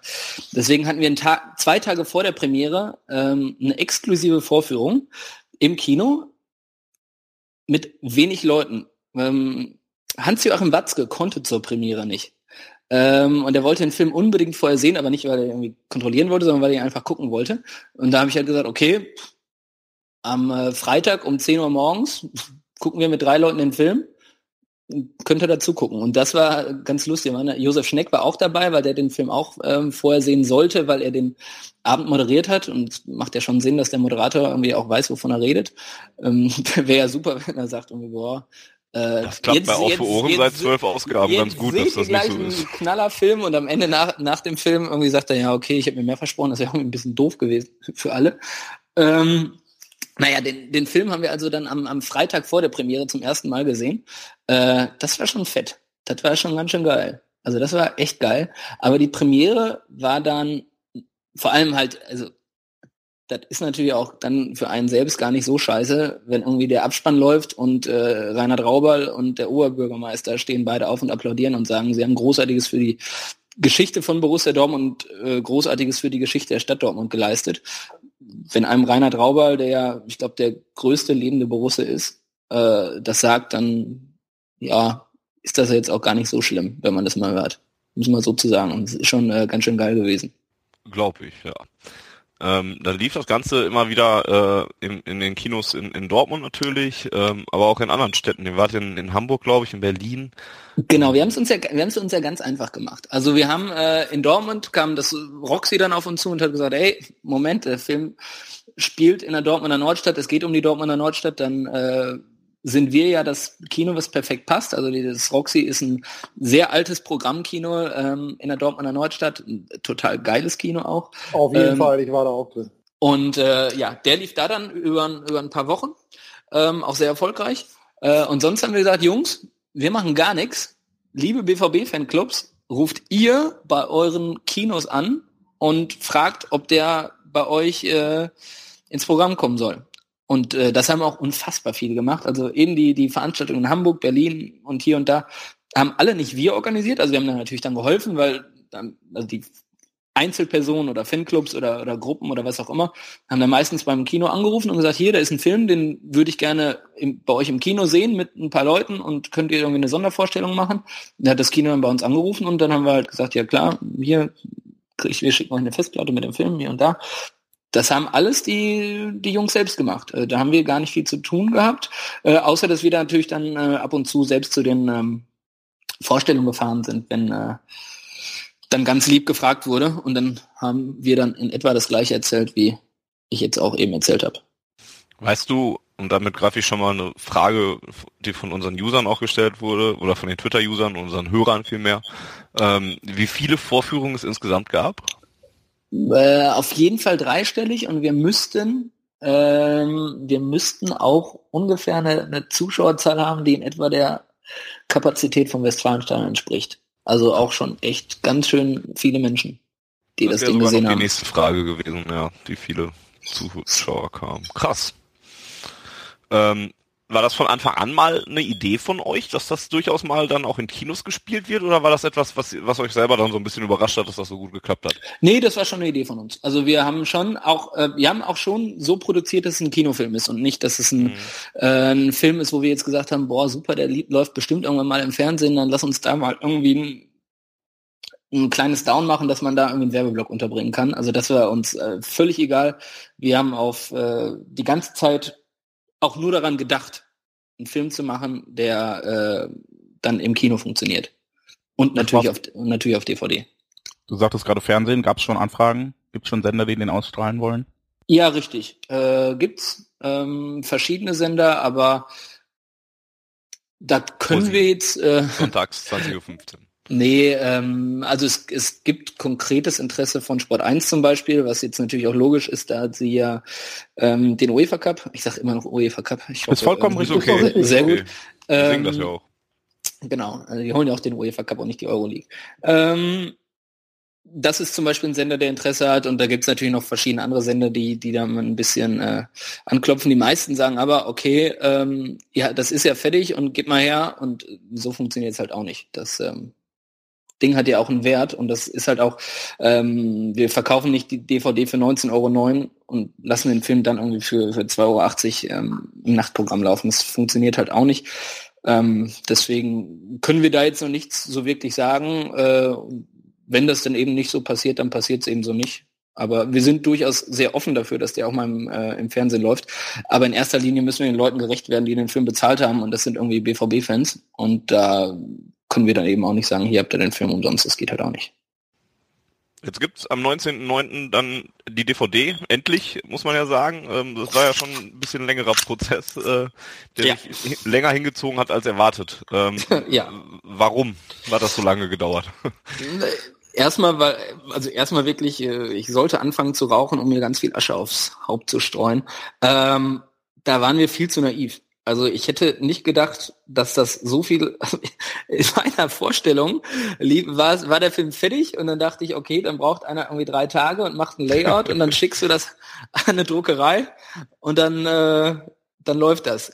Das ist leider nicht so, weil man muss da diverse Sachen voranmelden, dann wird das irgendwie dreimal geprüft und dann kamen wir natürlich dann auch auf die Idee, ähm, den Filmsong, der extra für das für den Film dann produziert wurde, also am, am Borsigplatz geboren, wird nochmal komplett neu aufgespielt. Da kam ich auf die Idee, boah, ist ja total easy, da brennst du auf eine CD und legst sie dann dabei. Können die Leute das im Auto hören oder wo? An sich, an sich eine gute Idee, bis ich dann zu spät gemerkt, also dann haben, wir, dann haben wir die Idee gehabt, wir fanden die alle gut und haben sie dann gleich in die Welt hinaus posaunt, bis wir dann gemerkt haben, oh scheiße, das wird ja richtig teuer und das ist ja richtig viel Arbeit. Da mussten wir quasi erstmal unser eigenes, äh, also dann hast du einen Filmproduzenten und einen, der die Rechte an der CD hat und das muss, also dann mu mussten wir am Ende sogar quasi ein eigenes äh, CD-Label gründen, damit das alles aus einer Hand kommt und bis wir dann quasi diese Firmen alle gegründet haben und dann auch die Rechte dafür hatten, um das alles zu machen. Holla.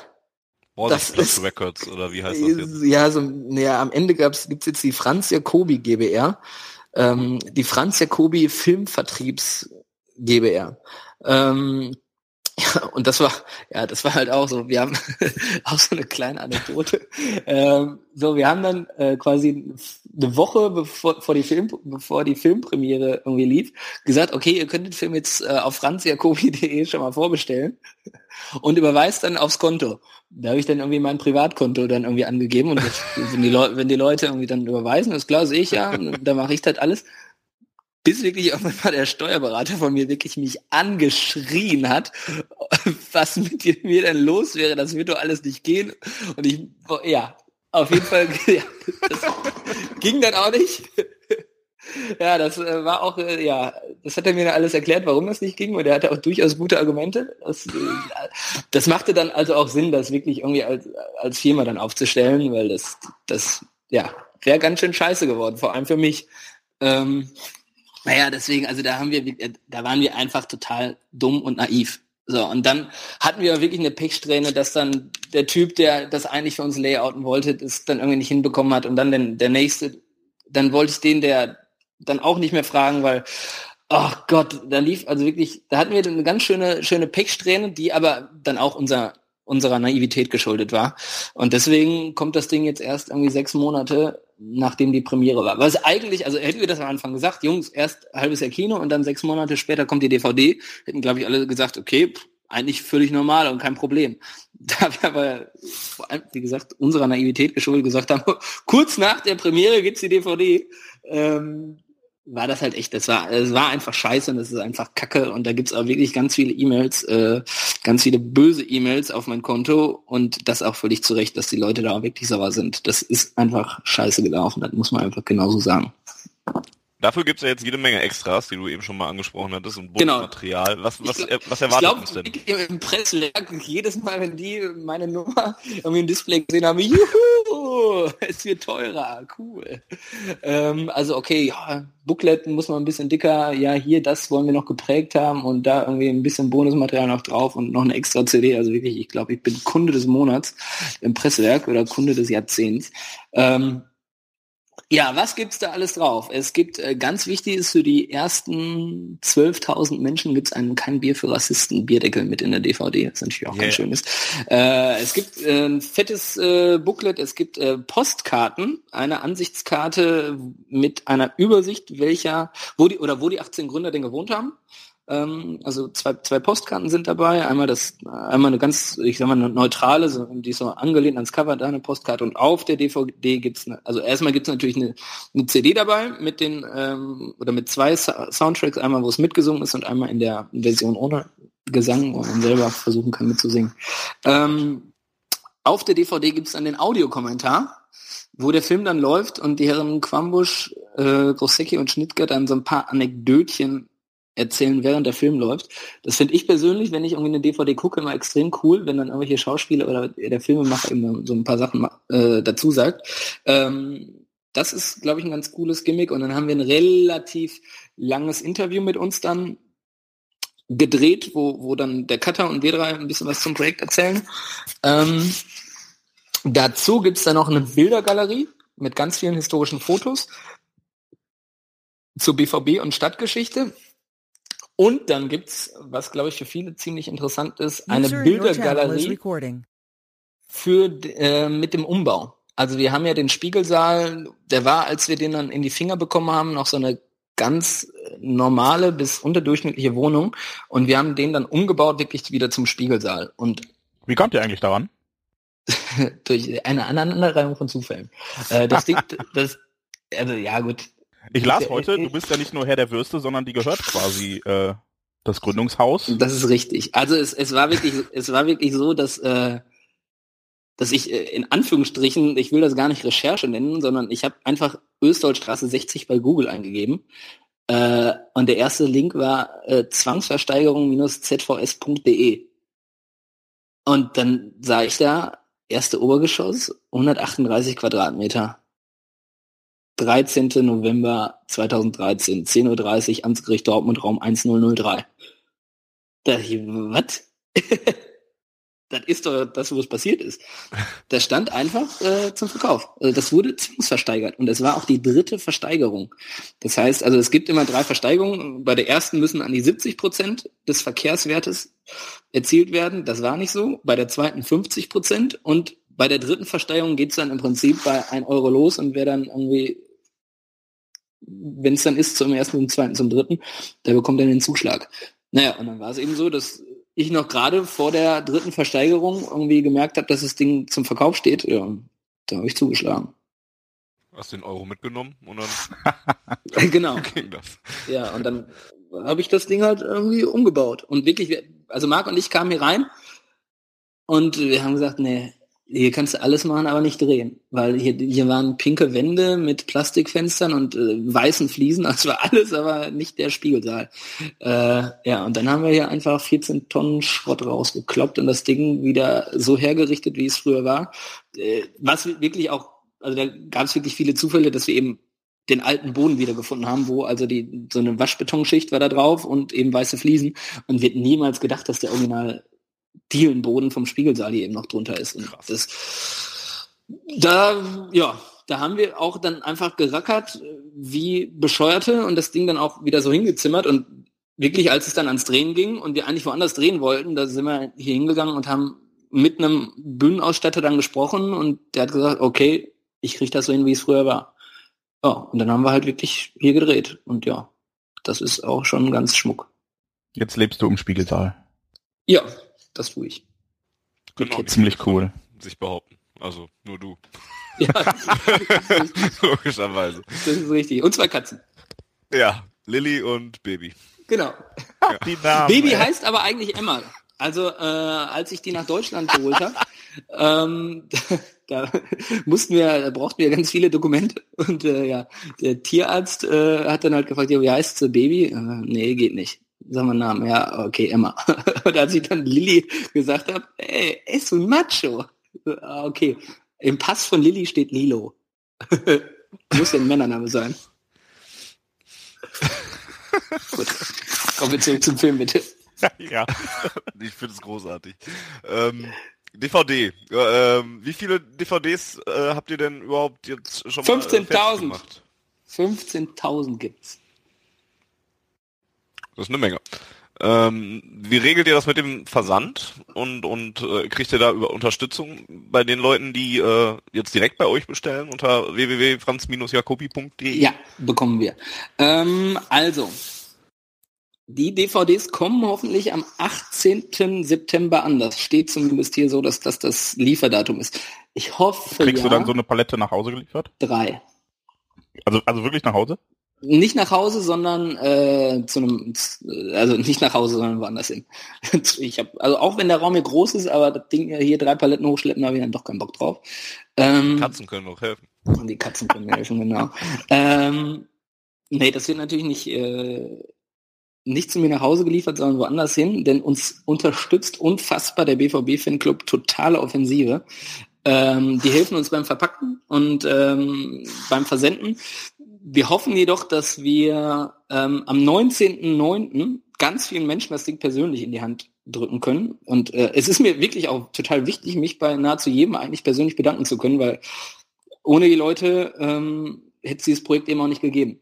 Äh, und deswegen feiern wir am 19.09. im Strobels, also direkt neben dem Westfalenstadion, ähm, eine DVD-Release-Party. Da läuft eben der Film und da sitzen wir dann, äh, Marc, Gregor und ich, ähm, an einem Tischchen und geben den Leuten, die sowohl beim Crowdfunding uns unterstützt haben, als auch das Ding eben vorbestellt haben, äh, die DVD persönlich in der Hand und ähm, ja, dann kann man die eben mitnehmen. Äh, und ansonsten verteilen wir noch einen Tag später beim Leverkusen-Spiel im Stadion. Da werden wir, wo wir da sitzen werden, das wissen wir noch nicht. Wir werden wahrscheinlich irgendwo äh, in der Nähe, also unter der Südtribüne irgendwo äh, stehen und die DVDs verteilen. Ähm, und am Tag danach wird dann eben das versendet, was noch nicht abgeholt wurde. Was ist mit äh, Zusatzsachen? Ich meine, beim Crowdfunding gab es ja auch Pins oder was, was mich sehr gereizt hat, aber dann finanziell leider nicht zu stemmen war, das äh, Trikot aus der Gründerzeit, das, Das wird, dann blau-weiß auch alles, gestreifte. das, das wird dann auch alles verschickt. Habt ihr also alles schon fertig quasi? Das haben wir alle schon fertig, genau. Also das, das wird bis dahin fertig sein. Jetzt hast du gerade schon die, die Veröffentlichungsparty äh, angesprochen.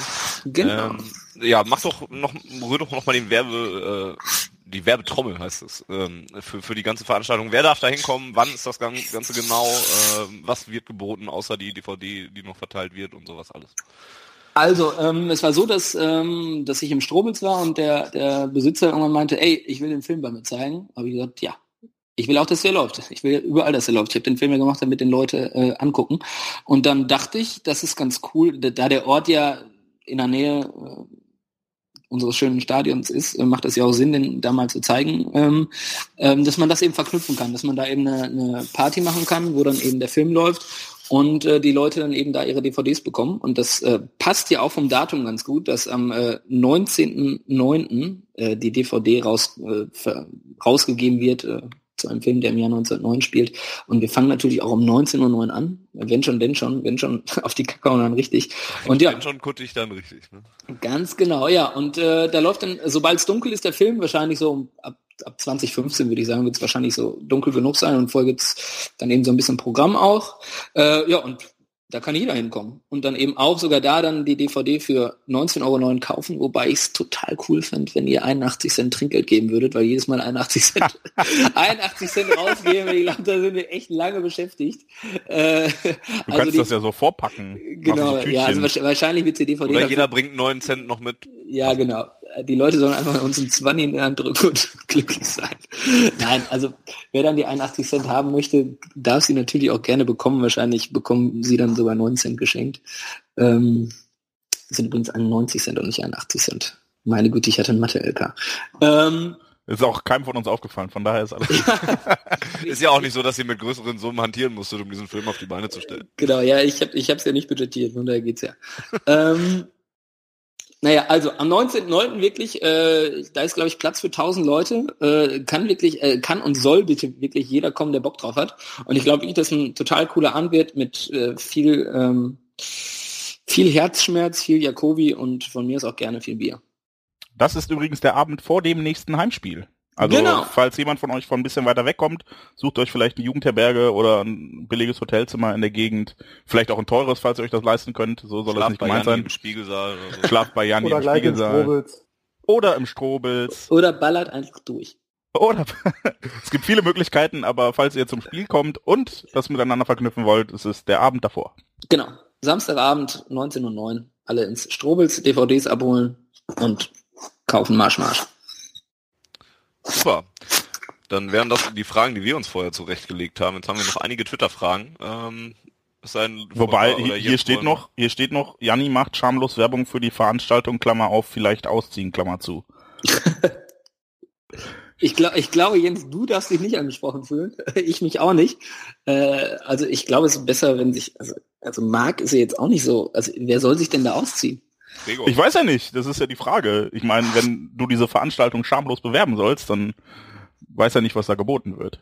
Also, äh, es kann sich mit Sicherheit auch irgendwer ausziehen. Puh, kommt alle, yeah! Kommt alle und ihr könnt euch auch ausziehen.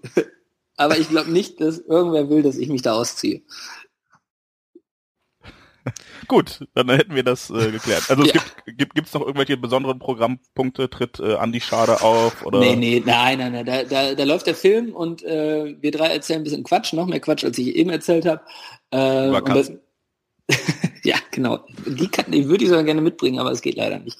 Oh. Katzen sind ja, die rennen dann ja meistens weg. Ähm, ja, die, die suchen dann ja immer den Weg nach Hause und ich glaube nicht, dass die vom Westfalenstadion zum Bildschirm findet. Äh, wobei, es wäre natürlich ein lustiger Versuch. Ähm, ist, äh, die BVB-Katze. Ich finde den Weg vom Stadion zum Bildschutz. Ähm, Könnte ähm, der nächste Film werden. Ja, genau. ähm, ja, nein, also da gibt's, äh, Eine Katze findet ihren Weg. genau, Seinen da, Weg. da steht, da steht also, also da, da haben wir jetzt, äh, also wir haben auch überlegt, ob wir da großes äh, Rahmenprogramm machen, aber das, äh, ich glaube, das wäre, das wär, ich glaube, das wäre nicht cool.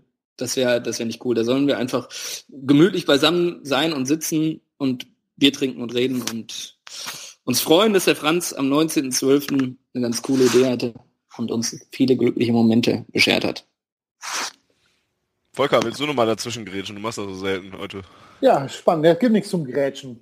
Deswegen äh, könnte ich halt weiterfahren mit einer Twitter-Frage, die Mach ich ganz doch. interessant finde, ähm, wobei ich die Antwort wahrscheinlich schon kenne.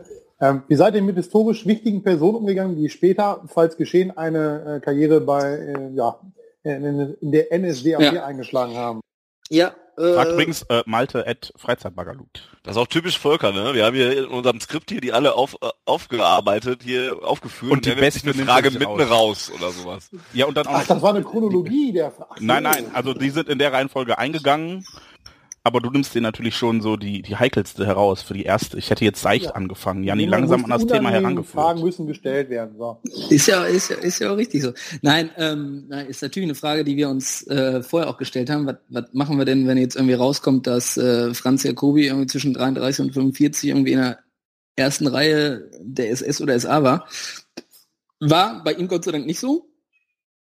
Ähm, andere Personen, die im Film eine Rolle spielen, waren nicht sauber. Also Franz Jacobi war wirklich äh, sauber, sonst äh, wäre er 1946 auch nicht von den Engländern zum äh, zum geschäftsführenden Vizepräsidenten quasi ernannt worden, weil gesagt wurde, okay, hier auf dich können wir bauen, für du den BVB mal wieder, sonst äh, müssen wir den auflösen. Also wäre Franz nicht sauber gewesen, hätten die Engländer damals den, den Verein wahrscheinlich aufgelöst. Also auch da ist äh, Franz Jacobi nochmal eine ganz, eine ganz wichtige Person gewesen.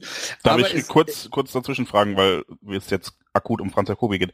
Was hättet ihr denn gemacht, wenn euch das während der Recherchen aufgefallen wäre, nachdem ihr den Film schon Nee, das, so das haben, betitelt? das haben wir vorher schon, äh, Okay, gut. schon, schon, schon, schon gewusst, eigentlich. Also wir, wir, wir haben gewusst, dass da n- eigentlich keine, keine Mine lauert, aber wir haben uns da natürlich nochmal extrem hintergeklemmt, äh, ähm, um das dann eben auch nochmal doppelt zu, zu verifizieren.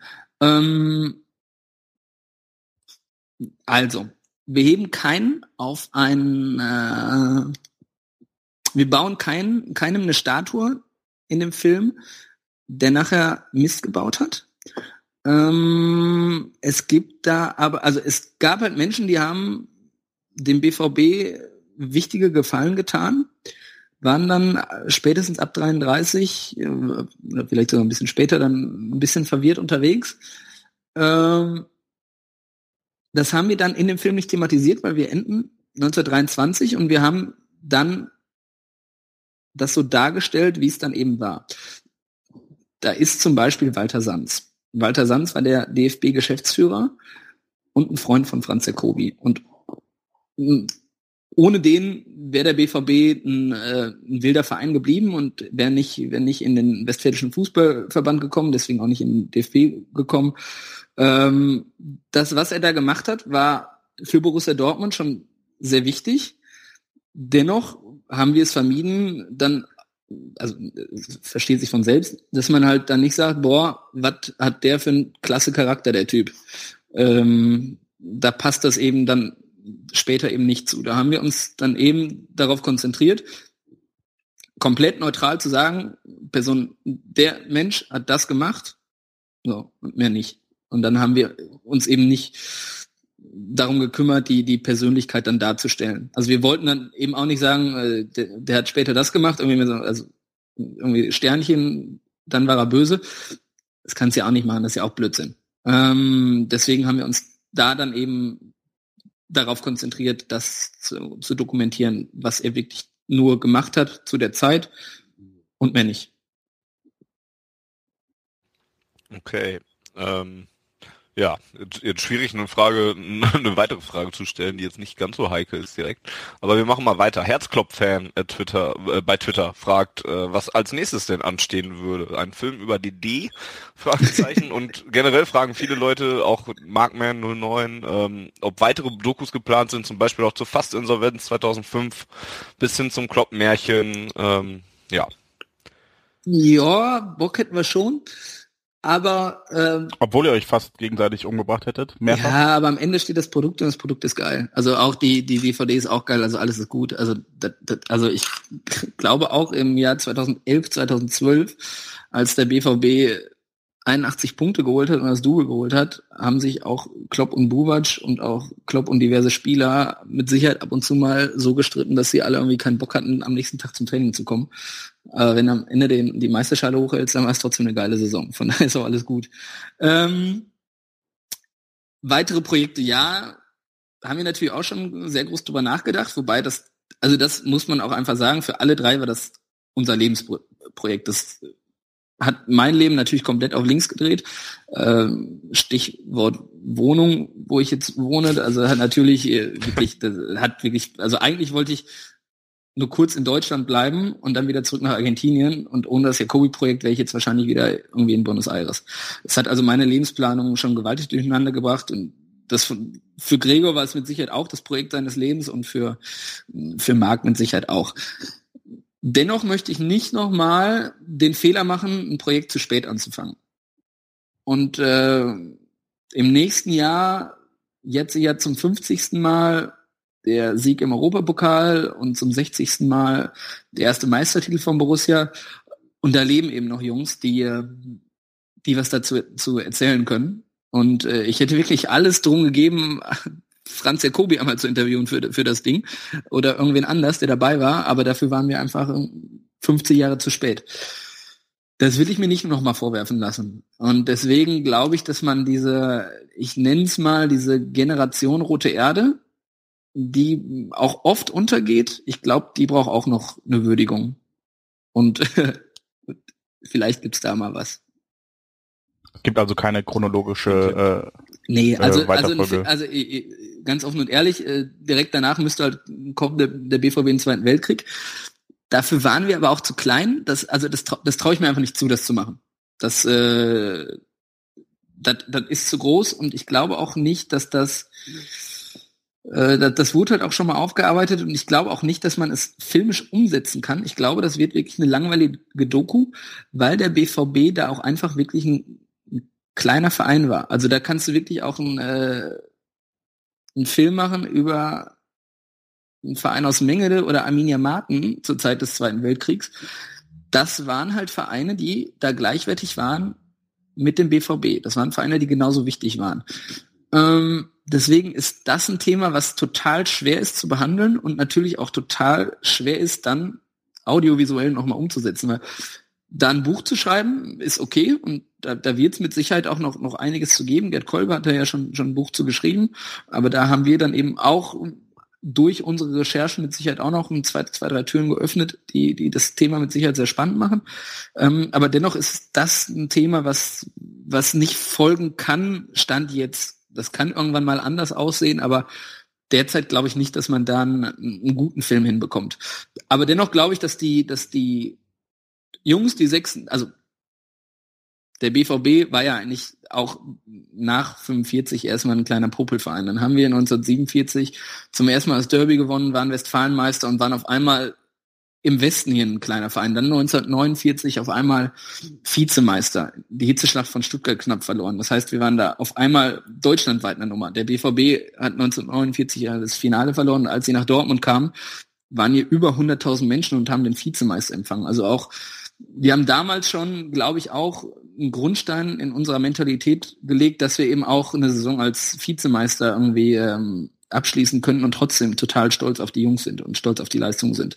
Ähm, dann 56, 57, 63, 65 DFB-Pokalsieger, 66 dann eben das absolute Highlight ähm, mit dem Europapokal. Und ich finde das gerade so in unserer, also in meiner Generation, ich bin 84 geboren, da machen viele Leute den Fehler und glauben, dass der BVB irgendwie erst Mitte der 90er zum großen Verein wurde.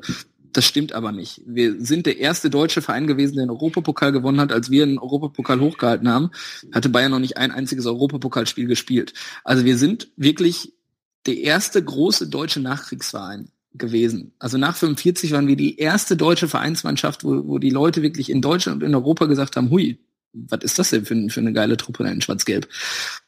Das ist sogar vergleichbar gewesen mit der Zeit, die wir unter Jürgen Klopp hatten. Und da haben wir eben sogar noch Spieler die diese Zeit miterlebt und mitgeprägt haben. Und ich finde, diese Generation, die braucht eine Würdigung. Also Aki Schmidt, der gerade 80 wurde, Wolfgang Paul, äh, Sigi Hild, der nie deutscher Meister wurde, aber Sigi Held war niemals Meister. Genau, aber äh, diese ganze Generation, die braucht eine Würdigung und ähm, das wäre ein Projekt, wo wir uns mit Sicherheit sehr gut vorstellen können, das mal ernsthaft anzugehen um es schon mal so zu sagen.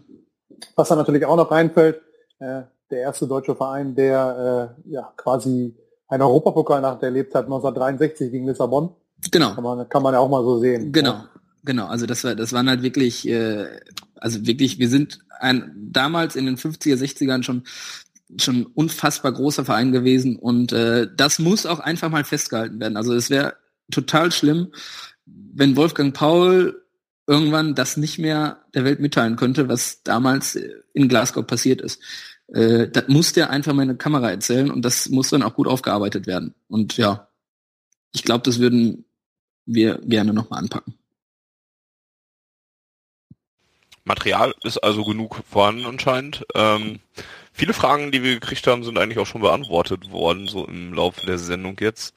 Ähm, Stefan mit dem besten Twitter-Namen aller Zeiten, at unterstrich Q, fragt, Auflistung, fragt nach der Auflistung der unterschiedlichen Kosten, um mal zu sehen, wie sowas ist, inklusive DVD-Kosten und so weiter. Ich weiß jetzt natürlich nicht, wie sehr du da ins Detail gehen willst, aber vielleicht kannst du so ein bisschen umreißen, wenn du möchtest. Also, ja, klar. Ähm, die DVD, also bei der DVD kann ich es gar nicht genau sagen, weil da, also wir müssen GEMA-Gebühren zahlen für die CD, für die, für den Film ähm, an sich. Also du musst äh, ich, pro produzierter DVD musst du deutlich mehr als einen Euro auch an, an, an DVDs äh, an, an die GEMA bezahlen. Ähm, dann kommen die Produktionskosten dazu. Also ich würde mal schätzen, dass die Produktion der ganzen Dankeschöns und Good, also der Goodies, also auch der Trikots und so weiter, das was die Leute eben nicht gespendet haben, sondern die Gegenleistung für die Unterstützung. Das muss ja auch alles versandt werden. Das sind bestimmt 80.000 Euro locker. Wow. Ähm, klar, also wir müssen einige T-Shirts produzieren, wir müssen, also ne, das ganze Zeug muss ja, muss ja alles Kann ich übrigens werden. noch Größenänderungen mitteilen für das ja. T-Shirt? Gut. Ja. Geht, schick eine E-Mail. Die Hose hat abgenommen, deswegen das XXL-T-Shirt passt dann nicht mehr. Also ich weiß je, gar nicht mehr, welche Größe ich damals angegeben habe. Das ist jetzt leider schon ein paar Jahre, ja, paar Jahre her. Also jede, jede Veränderung äh, bitte an info at franz-jacobi.de mitteilen, dann, dann kriegen wir es schon noch irgendwie geregelt, dass alle damit leben können. Ähm, Wobei unser Techniker gerade einen Anfall kriegt und der verwaltet auch, der hilft euch so ein bisschen bei den ganzen Sachen, ne? Der gute ja, Wigi. Das ist richtig. Der aber schreit gerade keine Größenänderungen, bitte. der ist ja stumm. ist ja stumm gestellt. ähm, also schickt ruhig, wenn, wenn, genau. wenn ihr alle dünner geworden seid. Schickt, oder schickt, schickt ruhig, dann hat wirklich ein bisschen mehr Arbeit. ähm, Und ruhig was falsch in die Zahlen eintragen. Das mag der ganz gerne. Also macht das Programmieren viel leichter, wenn, wenn man nicht schreibt Größe L, sondern ich hätte gerne L, aber vielleicht auch M. Das ist total super, wenn Vicky das dann, wenn Vicky dann, dann ein Skript schreiben muss, ist total super. Ähm, das so und für die für die ähm, für die Recherche haben wir ungefähr 20.000 Euro ausgegeben. Das sind dann hauptsächlich hauptsächlich Gebühren gewesen, die wir dann eben bei diversen Ämtern Da hat auch keiner irgendwie einen Lohn oder sowas bezogen in der Zeit. Doch wir haben ähm, wir haben 500 Euro Aufträge ähm, vergeben. Wir haben gesagt, pass auf, du machst das und das Thema, das im Monat für Zeit und da gibt's 500 Euro für, weil die Leute einfach wirklich unfassbar viel Zeit äh, Zeit da investieren mussten, das, das, das konnte man nicht alles ehrenamtlich machen, weil das ist halt auch so, wenn du, das, das haben wir dann leider auch oft festgestellt, wenn die Leute sagen, ich mache euch das umsonst, dann ist es nun mal auch das, was man dann eben nach 19 Uhr macht. Und wenn dann die Freundin sagt, nee, heute Abend gehen wir essen, dann wird das eben nicht gemacht. Deswegen brauchten wir da dann auch so, so ein Druckmittel, um zu sagen, hey, Junge, wir bezahlen dich, sieh zu. Äh, wir haben uns für, für die Recherchezeit, da haben wir uns auch einen angestellt, der dann auch, boah, der hat bestimmt sechs Monate gearbeitet und der hat über drei Monate ein Gehalt bekommen, was auch nicht zu hoch war, um es mal so zu sagen. Also das äh, wirklich, also jeder, jeder, also der, jeder, der für dieses Projekt da irgendwie Geld bekommen hat, äh, hätte der zu der Zeit irgendwie Katzenfutter bei Lidl oder Netto einsortiert, hätte der wahrscheinlich den zehnfachen Stundensatz bekommen. Das muss man auch einfach mal so klar sagen. Und natürlich auch die, also der Kameramann, der hat natürlich auch einen normalen Satz bekommen. Also der hat schon auch einen Freundschaftspreis gemacht, weil er das Projekt dann auch cool fand. Aber du kannst nicht sagen, okay, normalerweise kriegst du 1500 Euro am Tag, aber für uns nur bitte umsonst. Es funktioniert nicht. Das so, dann wird's nicht gut. Und dafür haben wir eben auch die Kohle eingesammelt, um dann eben auch gute Leute anstellen zu können. Ähm, und die, jeder Cent, der da investiert wurde in Menschen, der war, der war auch wirklich das Geld wert. Und du kannst dann auch nicht einen der, der besten Ausstatter nehmen, der wirklich dann ähm, aus dem Bergarbeiter Wohnmuseum wirklich das Wohnzimmer von Franz Jacobi macht und dann kannst du nicht sagen, ja, nett, äh, tschüss, jetzt fahren wir wieder nach Berlin. Das, das geht halt nicht. Das sind für die Leute dann auch einfach ganz normale Jobs gewesen, für sie, für die sie dann auch in Anführungsstrichen ganz normalen Lohn bekommen haben und alle dann irgendwie einen 10% Sympathieabschlag äh, gemacht haben, was auch wirklich gut ist, was, was, was uns auch immer total wichtig war, dass wir gesagt haben, okay, nochmal, du kriegst dann einen Tagessatz für deine acht Stunden, aber wenn du zwölf Stunden arbeitest, dann bitte keine Überstunden berechnen. Das haben auch alle gemacht, also wirklich, da hat irgendwie keiner, keiner einen ganz normalen Satz bekommen, das ist schon gut. Ähm, so, Recherchebudget waren ungefähr 20.000 Euro und der Rest war dann einfach wirklich ganz normale Filmproduktion. Das wirklich angefangen von äh, dann teilweise Miete, die jetzt für den Spiegel sage ich nicht anfiel. Ich war mal so freundlich. Äh, aber ähm, wenn, wenn du in, in, in einem Museum drehst, dann musst du einfach äh, einen Tag Miete bezahlen. Und die Ausstattung kostet, die Leute müssen geschminkt werden, müssen, das kostet alles Geld. Und das waren roundabout 210.000 Euro, die da so für verbraten wurden. Und ja, da kommt schon, da kommt schon eine ganz schöne Menge Geld zusammen, äh, die dann erstmal, und also jetzt mal ein, ein Riesenkostenfaktor äh, ist natürlich der Staat. Also von den 260.000 Euro ging erstmal 19% Mehrwertsteuer ab. Hm. Das ist, du denkst erstmal, du hast eine Viertelmillion, aber da sind erstmal 40.000 Euro weg. Das ist schon ganz schön viel Geld, wo man dann auch sagt, puh, okay. Und also wenn du dann mal guckst von, von diesen äh, 19,09 Euro DVD, äh, da ist deutlich weniger als die Hälfte für den Film draufgegangen, weil da eben die DVD produziert werden muss, weil die GEMA Geld bekommt und weil da ganz viele, weil der Staat eben auch noch Geld bekommt. Da bleiben dann eben von den 19,09 Euro weniger als 7 Euro am Ende über. Krass. Also ich hätte gedacht, dieses gerade das Crowdfunding kann man irgendwie als Spende verbuchen und dann nee. mehr oder weniger. Nee, also das Ding muss ja verschickt werden. Also die, die Post kriegt nee, nee, das, das, ist, 2,30 Euro das ist ja klar. Ding, ne? Nee, nee, ich dachte jetzt, äh, dass direkt von den 260.000 direkt noch komplett normal Umsatzsteuer bezahlt werden musste. Ich dachte, das seien Spenden. Nee, Und dann, dadurch sind ja keine Spenden. Die. Leute haben eigentlich ganz normal was gekauft. Ja, stimmt. Und Doof. Ja. So funktioniert's halt. Hättet ihr das mal anders. vorher gesagt, vielleicht wären dann ein paar tausend Euro mehr rumgekommen. Ja, da muss man aber auch wirklich sagen, auch da mussten wir das erstmal lernen. Also nein, wir wussten das alles vorher. Wir haben es aber auch immer weggeschoben. Wir dachten immer, boah, super, jetzt haben wir das war wirklich, äh, das war, da haben wir uns dann auch selbst, äh, hat sie, un, unsere, unsere Psyche war dann eben so strukturiert, dass wir dann irgendwie dann das auch immer weggeschoben haben. Äh, wa- was auch gut so war, weil sonst hätten wir den Film, also hätten, hätten wir das in den Film investiert, was wir zur Verfügung hatten, wäre der Film nicht so gut geworden. Das muss man auch einfach mal sagen. Das war schon ganz gut, dass wir da einfach dann ähm, damit auch nichts zu tun hatten, sondern unser Produktionsleiter dann gesagt hat, okay, nee, Finanzen sind mein Job äh, und das kriegen wir schon irgendwie geregelt. Also kriegt er jetzt noch richtig viel Asche von euch. Der nicht, aber äh, die Produktionsfirma, die eben gerade erstmal mit einem dicken Minus dasteht. Danke, liebe Produktionsfirma an dieser Rie die Stelle. Riesenbohr Entertainment GmbH. Also das muss Aus man, Hamburg, wenn ich richtig. Genau, genau. Das, das muss man aber wirklich sagen, dass äh, also Marc ist da durchaus auch eine, ich werde jetzt fast gesagt, eine gewichtige Person. Äh, nee, und das mag jetzt dann auch so ein Projekt so nebenbei, das, das hat er natürlich auch nebenbei weggestellt. Also Marc fiel natürlich für die Firma mehrere Monate aus und da musste Marks Gehalt dann eben auch aus dem Topf dann, dann bezahlt werden. Äh, ist ja ist ja völlig klar. Äh, aber natürlich hat Marc äh, viel, viel, viel, viel, viel, viel, viel, viel mehr für das Projekt gemacht, als dann eben bezahlt wurde ähm, an die Produktionsfirma. Weil Marc, also keiner von uns dreien hat durch dieses Projekt irgendwie einen Cent mehr auf dem Konto, als er sonst auf dem Konto hätte. Ähm, aber natürlich muss, äh, also wenn die Produktionsfirma Markt abschreibt, dann muss sie das Geld natürlich bekommen, ist ja völlig klar. Aber ähm, das ist von der Produktionsfirma natürlich auch eine unfassbare Riesenleistung gewesen, da irgendwie zu sagen, okay, ich weiß genau, dass der Typ mehr als die Hälfte seiner Zeit für dieses Jacobi-Projekt äh, investiert. Aber es ist geil, weil es cool ist. Ähm, in die Richtung, die du gerade schon eingeschlagen hattest, einmal kurzzeitig, äh, fragt auch Tim S. noch via Twitter, hockey unterstrich 1 heißt er da. Ähm, da es ja so langsam abgeschlossen ist, was hätten die Jungs gerne in der Rückbetrachtung anders gemacht?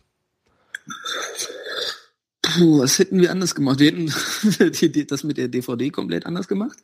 ähm, das ist, also das meine ich jetzt auch nicht so ironisch, wie es gerade rüberkam. Äh, das hätten wir wirklich anders gemacht. Ähm, ich glaube kaum, dass wir viel mehr Geld bekommen hätten. Natürlich kommen einem da, also was wir auf jeden Fall hätten machen müssen, warum wir es nicht gemacht haben, versteht bis heute keiner. Wir hätten im Stadion Stand haben müssen und gesagt, hier jetzt gib mal 19 Euro und dann trä trägst du dich hier in die Liste ein äh, und, und hier kannst du schon ein T-Shirt kaufen. Wir hätten damals schon T-Shirts verkaufen sollen. Also wir haben ja eigentlich nur ein reines Online-Crowdfunding gemacht. Wir hätten auch im Stadion Crowdfunding machen sollen, indem wir einfach quasi eine, eine Liste rumgeben und wer sich einträgt, muss äh, 19 Euro bezahlen. Das, äh, das, ich glaube, da hätten wir wirklich, wirklich nennenswert Geld durchgeneriert. Warum wir das nicht gemacht haben, das äh, verstehe ich auch nicht. Das hätten wir anders gemacht. Und natürlich bei der Recherche kannst du immer sagen, boah, wir haben da irgendwie gefühlte 60 Seiten im Skript. Dann haben wir aber bei den Dreharbeiten festgestellt, die Geschichte passt irgendwie nicht rein in unser Storyboard. Das, das schneiden wir raus. Also wir haben, äh, der BVB wäre zum Beispiel fast fusioniert, ähm, mal mit einem, mit einem anderen Dortmunder Sportverein. Und diese Geschichte ist im Film relativ kurz erzählt. Die in weniger als, als 30 Sekunden ist die erzählt. Oder erzählen wir ja, aber irgendwie dann doch nicht. Da hättest du einen eigenen Film draus machen können. Und da haben Gregor und sein Team auch unfassbar viel, also da saßen die fast zwei Monate dran und haben dann nur an dieser Fusion rumrecherchiert, wo du jetzt heute sagst, okay, ist eigentlich gar nicht so wichtig, aber trotzdem musst du halt erstmal irgendwie alles wissen, um zu, zu wissen auch, was wichtig ist. Deswegen bei der Recherche würde ich jetzt auch nicht sagen, ähm, das ist wichtig, das ist, das war richtig, das war falsch. Klar, würden wir den, hätten wir den Film gesehen und dann gesagt, okay, äh, so müssen wir recherchieren, dann wäre es alles einfacher gewesen. Aber so ist es natürlich auch nicht gewesen. Und hätte ich den Film vorher gesehen und hätte man mir gesagt, das müsst ihr umsetzen, hätten wir alle drei gesagt, vergiss es, frag wen anders, das können wir nicht. Das ist zu groß für uns. von dem Material, was ihr, was ihr nicht verwendet habt, stellt ihr das dem Verein zur Verfügung, dass er es beispielsweise im Borusseum ausstellen kann, was eine Frage war von Noah. Also das ist Hashtag Noah 2 Zorro, also keine Ahnung. Also das meiste Material gehört, also nee, nicht das meiste. Das Material gehört jetzt erstmal nicht uns, sondern das haben uns ja Menschen gegeben. Ähm, und wir geben das den Menschen zurück und natürlich immer mit dem Hinweis, es wäre total super, wenn das nicht wieder bei euch äh, 80 Jahre im Keller ist, sondern der Öffentlichkeit zugänglich gemacht wird. Aber das ist dann auch gar nicht mehr unsere Baustelle, sondern die Baustelle der jeweiligen Leute mit den entsprechenden Rechten. Aber ich sag mal so, im äh, Lager des Boruseums liegen auch einige Schätze, die wir verwendet haben, die vielleicht auch äh, ins Boruseum mal den Weg finden, wenn es vielleicht mal neu konzipiert wird, weil damals war auch die Gründungsgeschichte äh, nicht so wichtig, wie sie vielleicht heute ist. Okay. Ähm, Bjane, 1974, ähm, fragt aus durchaus egoistischen Gründen, glaube ich auch, wird man die DVD auch im außereuropäischen Ausland kaufen können oder muss ich warten, bis ich wieder in Deutschland bin? Äh, info at franzjakobi.de, dann kriegen wir das schon hin. Wigi sich zur Not. Genau. Nein, also klar, also äh, der wird wahrscheinlich in Afrika, Asien oder Amerika leben, also Nord- oder Südamerika. Äh, und ja. Das auch, ist richtig. Auch da Alle gibt's, andere, andere Möglichkeiten Aus, Australien gibt's Australien, auch, Australien gibt's doch. Äh, ja, aber auch da gibt's in der Post und da kommen auch Briefe an. Ähm, das kriegen wir schon geregelt. Dann hätten wir noch von äh, VM-83. Das ist ja lustig. Das ist ein unglaublicher das, Trottel. Das ja. der schlimmste auf Twitter überhaupt. Der schrieb äh, zuerst mal viel Lob und dann äh, fragt er, ob es inhaltliche Fehler gab, die man im Nachgang bemerkt hat, die man, auf die man erst im äh, ja, Nachgang aufmerksam wurde. Ja. ähm, Thorsten Schild, der erste Vorsitzende der Finn-Abteilung, schrieb, nachdem er den Film gesehen hatte, sag mal, seit wann ist denn Anröchte lippisch? also wir, haben im Text zum Beispiel, wir reden vom lippischen Anröchte und äh, ja, Anröchte liegt natürlich nicht im Lipperland. Äh, das ist also ein Fehler, ein inhaltlicher Fehler im Text, der bleibt aber auch allein nur, damit Thorsten sich immer wieder freuen kann, dass er der Erste war, der es gemerkt hat. Dann haben wir einmal so ein bisschen geschummelt. Es war ähm, so, dass die Jungs 1911 ihr erstes äh, Pflichtspiel hatten, da ein Mannschaftsfoto gemacht haben und dieses Mannschaftsfoto dann ans Pius-Haus genagelt haben. So sagen wir das auch im Text. Im Bild sieht man aber, dass wir das Bild an die Kirchentür nageln und nicht an die Tür des Pius-Hauses, denn das Pius-Haus steht nicht mehr. Das ist also ein kleiner Trick, der, also da da sind wir visuell falsch, aber auf Tonspur richtig. Ähm, Vielleicht haben sie es ja. Was aber kaum einer merkt, weil es geht ja da auch, also es geht natürlich um eine symbolische Darstellung. Ähm, jetzt werden ja. wir es alle merken. Genau, gab, jetzt, da, das sind so Streit, oder? Zwischen euch, also unter euch dreien habt ihr erstmal eine halbe Stunde ausdiskutiert, wie es jetzt macht. Klar, natürlich. Und dann haben wir, Marc, dann waren Marc und ich uns einig, dann haben wir geguckt, wann Gregor nicht kann und haben an dem Tag gedreht. Aber Marc hatte schon zwei Paar Schuhe durchgelaufen bis dahin, vor lauter. ja. Und ja. drei Mails gingen wahrscheinlich auch rum, dass aufge aufgehört wird jetzt. Mit ja. ja, großartig. Ja, das war tatsächlich von diesem VM83 war es die letzte Twitter-Frage, die wir noch gekriegt haben. Die ähm, wir gar nicht via Twitter Mann bekommen für die haben. unangenehmen Fragen. Ja. ja, aber das war das war es wirklich an, an inhaltlichen Sachen, die uns ähm, aufgefallen sind nachher. Aber es gab niemanden, der zu euch gekommen ist und hat gesagt, äh, der Film war eine Vollkatastrophe. äh, es gab auf dem 11 mm Filmfestival einen St. Pauli-Fan, der uns nachher sagte, es wäre unmöglich, äh, wie wir den Ersten Weltkrieg verherrlichen. Hä? Ja, Hä? genauso habe ich auch reagiert. Also wir, wir, wir stellen den schon auch so dar, dass es schon ein ziemlicher äh, Scheiß war. So, Ja, also äh, ich fand das gerade gerade im Kino, deshalb kann ich nur jedem ans Herz legen, den irgendwie nochmal im Kino zu gucken, wenn das geht. Ja. Fand ich das sehr bedrückend dargestellt und nicht irgendwie boah geil Krieg. Das, also das finde ich auch. Und das war auch die einzige Stimme, die so, also die so in die Richtung ging. Aber gut, ähm, ich glaube, da ist man in St. Pauli vielleicht auch etwas anders sensibilisiert worden. Ähm, aber gut, das, äh, ja, das war, das war so eine Stimme, die halt, also eine, eine Filmkritik, wo ich dann gedacht habe, okay, vielleicht hast du recht, wenn man aus deinem Kopf das so sieht, aber aus meinem nicht. Schön formuliert. Ja, gut. Ähm, fassen wir Ich- zusammen. Ich habe noch noch eine Abschlussfrage. Bitte.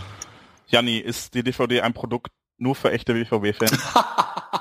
nee, eben nicht. Das haben wir eben schon festgestellt, dass der Film sogar ein äh, Film ist für Menschen, die sich ähm, für Industriegeschichte interessieren, die sich für Ruhrgebietsgeschichte interessieren, die sich für Fußballgeschichte im Allgemeinen interessieren. Also ich glaube sogar wirklich, dass egal Fans von Bayern, Kaiserslautern, Werder Bremen äh, oder Red Bull Leipzig oder TSG Hoffenheim, wenn die mal lernen wollen, also wenn also die ersten wissen ja durchaus, wie Fußball und Fußballkultur funktioniert.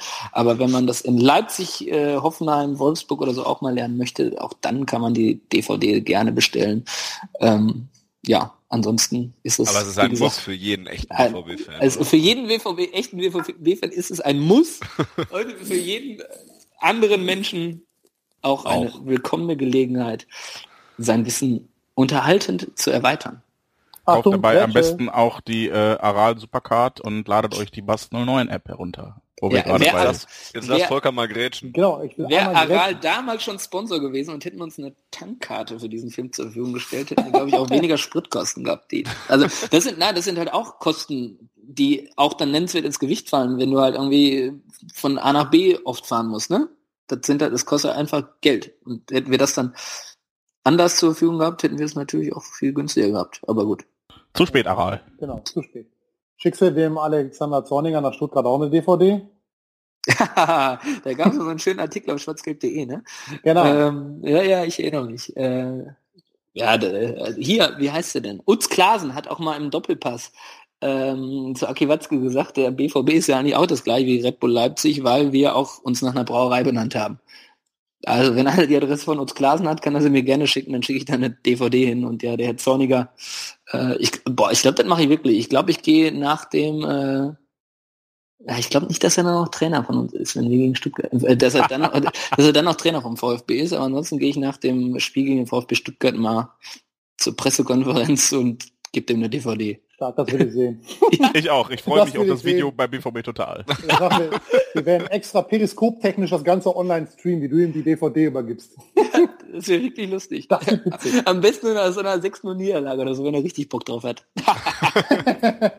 Es hat dann den gleichen Effekt wie Thomas, äh, wie, wie äh, Christoph Daum, der nach der nach dem Abstieg noch die Meisterschaftspressekonferenz genau. ertragen musste. Genau, und alle, alle Leute werden nass gemacht und er ist der einzige der Mensch, der aussieht wie ein begossener Pudel. Super, ey. Super. Ähm, ja, fassen wir zusammen. Ähm, am Borsigplatz geboren, Franz Jacobi und die Wiege des BVB. Er erscheint auf DVD am, ab dem 19.09. im Prinzip. Da ist die große Veröffentlichungsparty im Strobels ab 19.09 zu der jeder herzlich eingeladen ist. Äh, da wird der Film gezeigt, da sind die drei Macher. Äh, leider nicht Janis Katzen, aber die drei Macher sind schon dabei. Ähm, wie gesagt, der Film wird gezeigt, es gibt Bier, äh, man kann sich unterhalten und die drei machen da wahrscheinlich ihr, ihre Dönekes sowieso. Ähm, Wenn dann- ihr, Ich nicht. ähm, was? Ich, ich mache nur ernst. Ja, wie immer. Ja. Ähm, wenn ihr Änderungen braucht bei eurer Funding-Bestellung, das ist jetzt weniger egoistisch, als es rüberkommt, weil ihr umgezogen seid zum Beispiel. Kann ja auch sein. Wie viele Menschen umziehen, ist der Wahnsinn. Ist krass, oder? Es ist wirklich, ich, ich muss mal Aber ich auch, musste ich auch ich, leider machen. Ich habe einen Ordner Adressänderungen, da sind, warte mal, wie viel, wie viel sind hier markiert? Vicky, wo kann ich sehen, wie viele gerade markiert sind? warte mal, warte mal, alle, alle als ungesehen. Das sind nur die, die, so, 143 Leute, die mir alleine äh, seit dem 1. August geschrieben haben, dass sie umgezogen sind. Oha. Da, wie, wie viele Menschen umziehen, das ist der Wahnsinn. Ja, ich musste auch Ja, irgendwo drin, auch. rum, drin, drin rumschlummern. ich auch. Naja, aber wir holen die VD ja auch vielleicht ab. Äh, also jedenfalls, wenn ihr irgendwelche Änderungen an eurer Funding-Bestellung genau. mitzuteilen habt, sei es T-Shirt-Größe oder Trikot, nee, Trikot ist nicht in Größe, ne? Das ist nur zum Aufhängen. Oder sind die auch in Diese Einheitsgröße. Okay, da könnt ihr nichts machen, aber äh, T-Shirt-Größe, Adresse vor allem, dann bitte an info at franz-jacobi.de per Mail, am besten direkt mit dem Betreff, was ihr wollt. Das ist immer super. Und seid so nett. Wenn der Betreff so nicht Franz Jacobi ist, das wäre super. Da wenn da eine E-Mail ankommt, dann rechne ich meistens damit, dass es damit was zu tun hat. Und wenn ihr sowas, so, so, eine Änderung noch einreicht, dann seid so nett und schreibt noch lieben Gruß an Vigi dabei oder sowas. Oder tut mir leid oder so. Ne? Dann, I love you, Vigi. I love Wobei you. Ich werde mein T-Shirt in Größe M statt L. Ja. Wobei ich glaube, Vigi hat jetzt einmal ein Skript programmiert. Ich glaube, der sagt jetzt, ey, wenn jetzt eine E-Mail kommt, dann macht das gefälligst von Hand, du Arschloch. Ich glaube, Vigi ist so ein Typ. Ja, der hat auch Roboter für, das geht auch. Ja. Ähm, ja, genau. Wie gesagt, äh, große Veröffentlichungsparty. Der Rest wird dann verschickt. Das ist schön zum Abschluss auch nochmal. War das jetzt beide oder war das jetzt Lilly oder Baby? Das war Baby. Baby, guck. Ja. Schön. Schöne Grüße nochmal an Baby. Babykatze, schöne Grüße. Äh, auch an Lilly, natürlich. Cooler Typ. Ja. Ja, ähm, ich finde es super, äh, dass wir bei 30 Minuten geblieben sind. Aber das, also wer, wer, hat dir denn 30 Minuten angekündigt? Irgendwer hat gesagt, Volker hat nur von, äh, wir müssen schnell machen, Volker hat nur von 19.30 bis 20 Uhr Zeit. Ja, das, geht schon, das geht seit zwölf Ausgaben so. Ich kenne das nicht anders hier. Ich, wenn ich mir Termine im Kalender speichere, dann auch grundsätzlich so viereinhalb Stunden oder so. ich bin überrascht, dass es nur zwei geworden sind jetzt, zwei Stunden. Von daher. Ja, jetzt kommen wir zum Sport, ne? Oder zu Fan-Themen, Eintrittspreise für Europa League-Spiele. Haben wir uns letztes Mal schon drüber unterhalten, kann ja. ewig dauern. Ist da ja. durchaus, könnte ich auch zwei drei Sachen zu sagen, aber das lasse ich besser. Vielleicht laden wir dich nochmal genau. als Gast ein. Adnan Januzaj hat heute ein Tor gemacht. Äh, yeah. Jo. Groß, groß dabei. Kommen wir ja, doch noch zum wichtigen shop.franz-jacobi.de zum Mitschreiben. Nochmal S-H-O-P. F-R-A-N-Z-J-A-C-O-B-I.de. Genau. Da gibt's die DVD. Bestellen, bestellen, bestellen, bestellen, bestellen. Bestellen, bestellen, bestellen. bestellen. Fanclub langweilig, weil die nichts zum Einpacken haben. Oder Wiggy, weil er keine E-Mails bearbeiten muss. Ja. So, Janni, möchtest du noch irgendwas loswerden? Ne. War ein geiles Projekt, hat Spaß gemacht. Ich bin trotzdem froh, wenn es vorbei ist. Das glaube ich dir gerne. Möchten die Katzen noch was sagen? Nee. Schade eigentlich. Die machen fressen und nichts sagen. Und. Hungern die jetzt unseretwegen? Nein, die hungern nie, aber die haben trotzdem immer Hunger. Dann mache ich das Ganze mal rund. Ähm, verweise wie gehabt an dieser Stelle nochmal auf schwarzgelb.de an wo ihr ja immer noch Texte findet, die den BVW betreffen, unter anderem dann hoffentlich, wenn das äh, online ist, zum Testspiel gegen St. Pauli. Was haben wir noch? Ähm, ein Gastautorentext kommt morgen, also am Mittwoch, glaube ich, auch noch. Also heute. Gestern, heute, ja. wann auch immer. Ähm, was haben wir noch? Wir haben, wir haben über die äh, die Flüchtlingswillkommensaktion äh, wenn man das so nennen will. Interessante Umschreibung dafür. Aber war es ja im Prinzip eigentlich im, im Dortmunder Bahnhof am Wochenende geredet, äh, beziehungsweise geschrieben. Ähm, Wir haben auch ganz viele, auch ältere Artikel schon zu äh, Franz Jacobi, falls euch das jetzt neugierig gemacht habt. Da hat, glaube ich, äh, unser Goldkind davon berichtet, wie es beim Außendreh war, von dem Janni eben erzählt hat in Willig. Äh, ja, also schwarzgelb.de ist immer ein Besuch wert. Genau. Und Jannis Artikel zu Zorninger, ne, damit ihr den Hintergrund wisst, warum wir ihm eine DVD schenken. Nach der 6-0-Klatsche im Den haben wir in der Tat auch, ja. Das ja. stimmt. Auf Shop-Werbung verzichte ich an dieser Stelle eigentlich mal, weil, weil ich, weil wir auf Franz Jacobi hinweisen sollen. Ähm, und, und oh, das Shop. Also ihr habt, ihr, sag mal, ihr, ihr habt bei schwarzgelb.de einen automatisierten Shop, ne? Also der, da macht ihr eigentlich, ihr stellt nur euren, eure Marke zur Verfügung. Richtig? Wir also haben einen Anbieter. machen wir auch. Ne? Genau. Also die designen wir oder vielmehr Jens macht das meistens und aber, überwiegend. Aber ihr habt ja keinen Vertrieb, ne? Also die DVD. Nee, das ist ausgelagert. Die genau outgesourced bitte. Ähm, also die DVD könnt ihr nicht vertreiben, ne? Den Gefallen können wir euch leider nicht tun, nee. Schade, das wäre cool sonst. Ja, aber es sitzt halt echt keiner von uns irgendwie ja, ja. acht Stunden irgendwo rum und macht das. Sag mal, Jens, was hast du für äh, bist warst du nicht irgendwie Kunde beim A mal? Hast du nicht Zeit? Leider nicht, nee. Nicht mehr? Scheiße. Nee. Habt, ihr nicht, habt ihr nicht Studenten? So viele? Ja, Die den ganzen. Tag T-Shirts packen könnten? Da bietet der Janni dem Neusser eigentlich eine Rolle in dem Film an und die lehnt da ab. Na, das ist ja nicht mehr im Film. Hätte ich die Rolle im Film gespielt, hätte ich jetzt vielleicht anders reagiert. Aber so ist mein Herz Ja, noch genau. gebrochen. Den Ball wolltest du ja auch nicht spielen. Mein verfettetes Herz. Nun ja, ähm, Genau. Feedback zu Auf Ohren ähm, und natürlich auch zu dieser Ausgabe könnt ihr natürlich wie immer gerne einsenden. Da haben wir zwei Kanäle, die da am besten funktionieren, oder drei Kanäle, die am besten funktionieren. Ich habe erst Kamele verstanden. Ich auch. Ich auch, hat er auch gesagt. Kamele. Kanäle habe ich gesagt. Ilkay Gündoğan. Ich freue mich übrigens, dass ich ein Jahr lang immer noch Ilkay Gündoğan sagen kann und das auch von den anderen Kommentatoren immer hören kann. Das ist schön. Ich habe schon überlegt, meinen Twitter-Namen wieder in Ilkay Gündoğan zu wechseln. Ähm, Feedback. Podcast.schwarzgelb.de per Mail zum Beispiel. Äh, da leiten wir dann auch gerne weiter, was ihr so an Janni und seine Katzen noch schicken wollt. Äh, dann äh, könnt ihr das da auch gerne hinterlassen. Twitter auf Ohren. Da findet ihr uns auch. Ähm, hinterlasst gerne Feedback. Ich fand die Ausgabe persönlich sehr, sehr, sehr interessant, weil ähm, ja einfach mal was komplett anderes war. Ein Blick hinter die Kulissen. Ähm, Janni hat tolle Geschichten erzählt über seine Katzen und auch über den Film. Hat vor allem, das, das muss ich jetzt mal sagen, war als Gast echt angenehm, unangenehm, denn wir haben uns so viele Fragen aufgeschrieben und Janni hat schon, also wir waren noch im Übergang, wir haben die Frage noch nicht mal gestellt, da hat Janni schon beantwortet. Das äh, war sehr schön. Ein Profi, genau. Ähm, ja, also interessant. Ich bin gespannt, wie ihr es findet. Meldet euch bitte bei uns. Ähm, wir sind bei iTunes. Dort könnt ihr uns abonnieren, damit ihr demnächst dann äh, die weiteren Ausgaben, wo es dann vielleicht auch mal wieder um Sport geht, ähm, direkt aufs Handy bekommt oder dahin, wo ihr sie haben wollt. Äh, gebt eine Bewertung ab. Ähm, ja. Abonniert uns bei YouTube. Ja, da kommen demnächst auch, äh, wie versprochen, habt ihr vielleicht auch in den letzten Tagen gemerkt, wieder vermehrt Videos. Wir wollen da unsere äh, schwarz-gelbe Videosparte nochmal ein bisschen ausbauen und überlegen uns da auch ein paar Formate. Aber in erster Linie kommt da jetzt wieder was, das war ein bisschen eingeschlafen. Wenn Da ihr, Cat, wenn ihr Cat-Content braucht, einfach rumkommen. Besucht Janni im im Spiegelsaal. Spiegelsaal. ja. Bietest du Führungen an? Boah, äh, nee, aber also Aber die Katzen bei, bei den bei den Borsigplatzverführungen ähm, mache ich schon zwei, drei Mal irgendwie, ähm, also Annette Kritzler macht die, macht ja die Borsigplatzverführung. Ähm, wenn dann mal manche Leute ganz nett fragen, dann und aufgeräumt ist, Ja, ich wollte es nicht sagen. dann, da äh, noch Pommes Currywurst, so wie früher? Habe ich mal damals gemacht, da gab's ja noch die Pommesbude da unten. die gibt's auch immer noch. Die gibt's immer noch. Da, da gibt's also immer noch Fritten zu essen. Da gibt's immer noch Fritten zu essen, genau. Ähm, ja, manchmal zieht der Geruch auch durchaus durch den Flur. Du magst keine Pommes mehr haben wollen. Das, das will ich nicht widersprechen.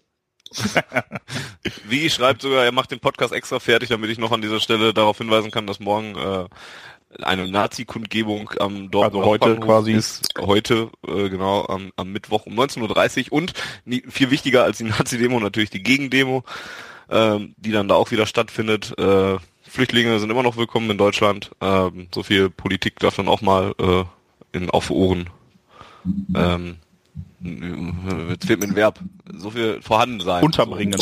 Stattfinden hätte ich genutzt. stattfinden, vorhanden sein. Ich, ich finde aber auch, dass ein Grundrecht nicht viel mit Politik zu tun haben. Das und ist Asyl ist ein. Grundrecht, von daher ist das für uns auch überhaupt nicht zu diskutieren. Trotzdem ein politisches Thema, aber trotzdem natürlich deswegen nicht minder wichtig. Sehr richtig. Ja, Ähm, das wär's, Dann hören oder? wir uns das nächste Mal. Wir melden uns wahrscheinlich gar nicht so spät wieder, weil wir jetzt heute nicht über Sport geredet haben. Ähm, Ich finde ja total cool, wenn man, äh, wenn ihr noch ein bisschen was zum Hoffenheim-Boykott machen würdet. Zum Protest. Also, ein kleiner Fink, Zaunfall, Hinweis. ja, Möchtest jetzt du müssen einfach wir es noch mal machen. unser Gast Vielen Dank? Genau, danke. Ähm, so. Ich fänd's cool, wenn du noch einen neuen Film machen würdest. BVB. äh, ja. Machen wir auch bestimmt dann äh, zum Hoffenheim-Boykott. Äh, wir Wir können das ja als äh, Sonderausgabe Ticketpreise überschreiben und dann ein paar Themen unter einen Hut bringen. Kann sein, dass es bis Hoffenheim ein bisschen eng wird, aber an der Stelle einfach kauft keine Karten, ist scheiß Stadion. Kauft keine Karten, ist eh schon ausverkauft. Ah. Echt? Ja, ich, ich weiß nicht, aber ich glaube, es sind schon sehr viele Tickets weg. Es, äh, Fahrt wenigstens nicht hin. Ver genau. Verbrennt eure Karten. genau. Was natürlich finanziell total scheiße ist. Aber es sieht gut aus, wenn keiner da ist. Denn äh, 55 Euro für ein Spiel, das gegen Augsburg nur 26 Euro kostet, das ist, geht einfach nicht klar. Also warum soll ich als BVB-Fan das Doppelte bezahlen? So ist das. Ähm, ja, wir hören uns bald wieder. Ähm, ich äh, verabschiede mich, sage nochmal ein großes Dankeschön an äh, Janni und die, die Katzen natürlich auch noch einmal. Überwiegend an die Katzen. Hauptsächlich. Wir haben die Sendung ja getragen, schließlich. Ähm, und überlasse wie gehabt Jens und äh, äh, Volker. Wie heißt denn der Typ eigentlich, mit dem wir das immer machen? Jens und Volker das Wort. Äh, bis zum nächsten Mal. Genießt die Luft oben an der Tabellenspitze, solange wir sie noch haben. Und äh, macht es gut. Bis dann. Tschüss. Tschüss. Her BVB. Die Zuhörerzahl, wie immer präsentiert von schwarzgelb.de, dem Fanzine über Borussia Dortmund. Auf Ohren bedankt sich bei 19.009 Zuhörern ausverkauft.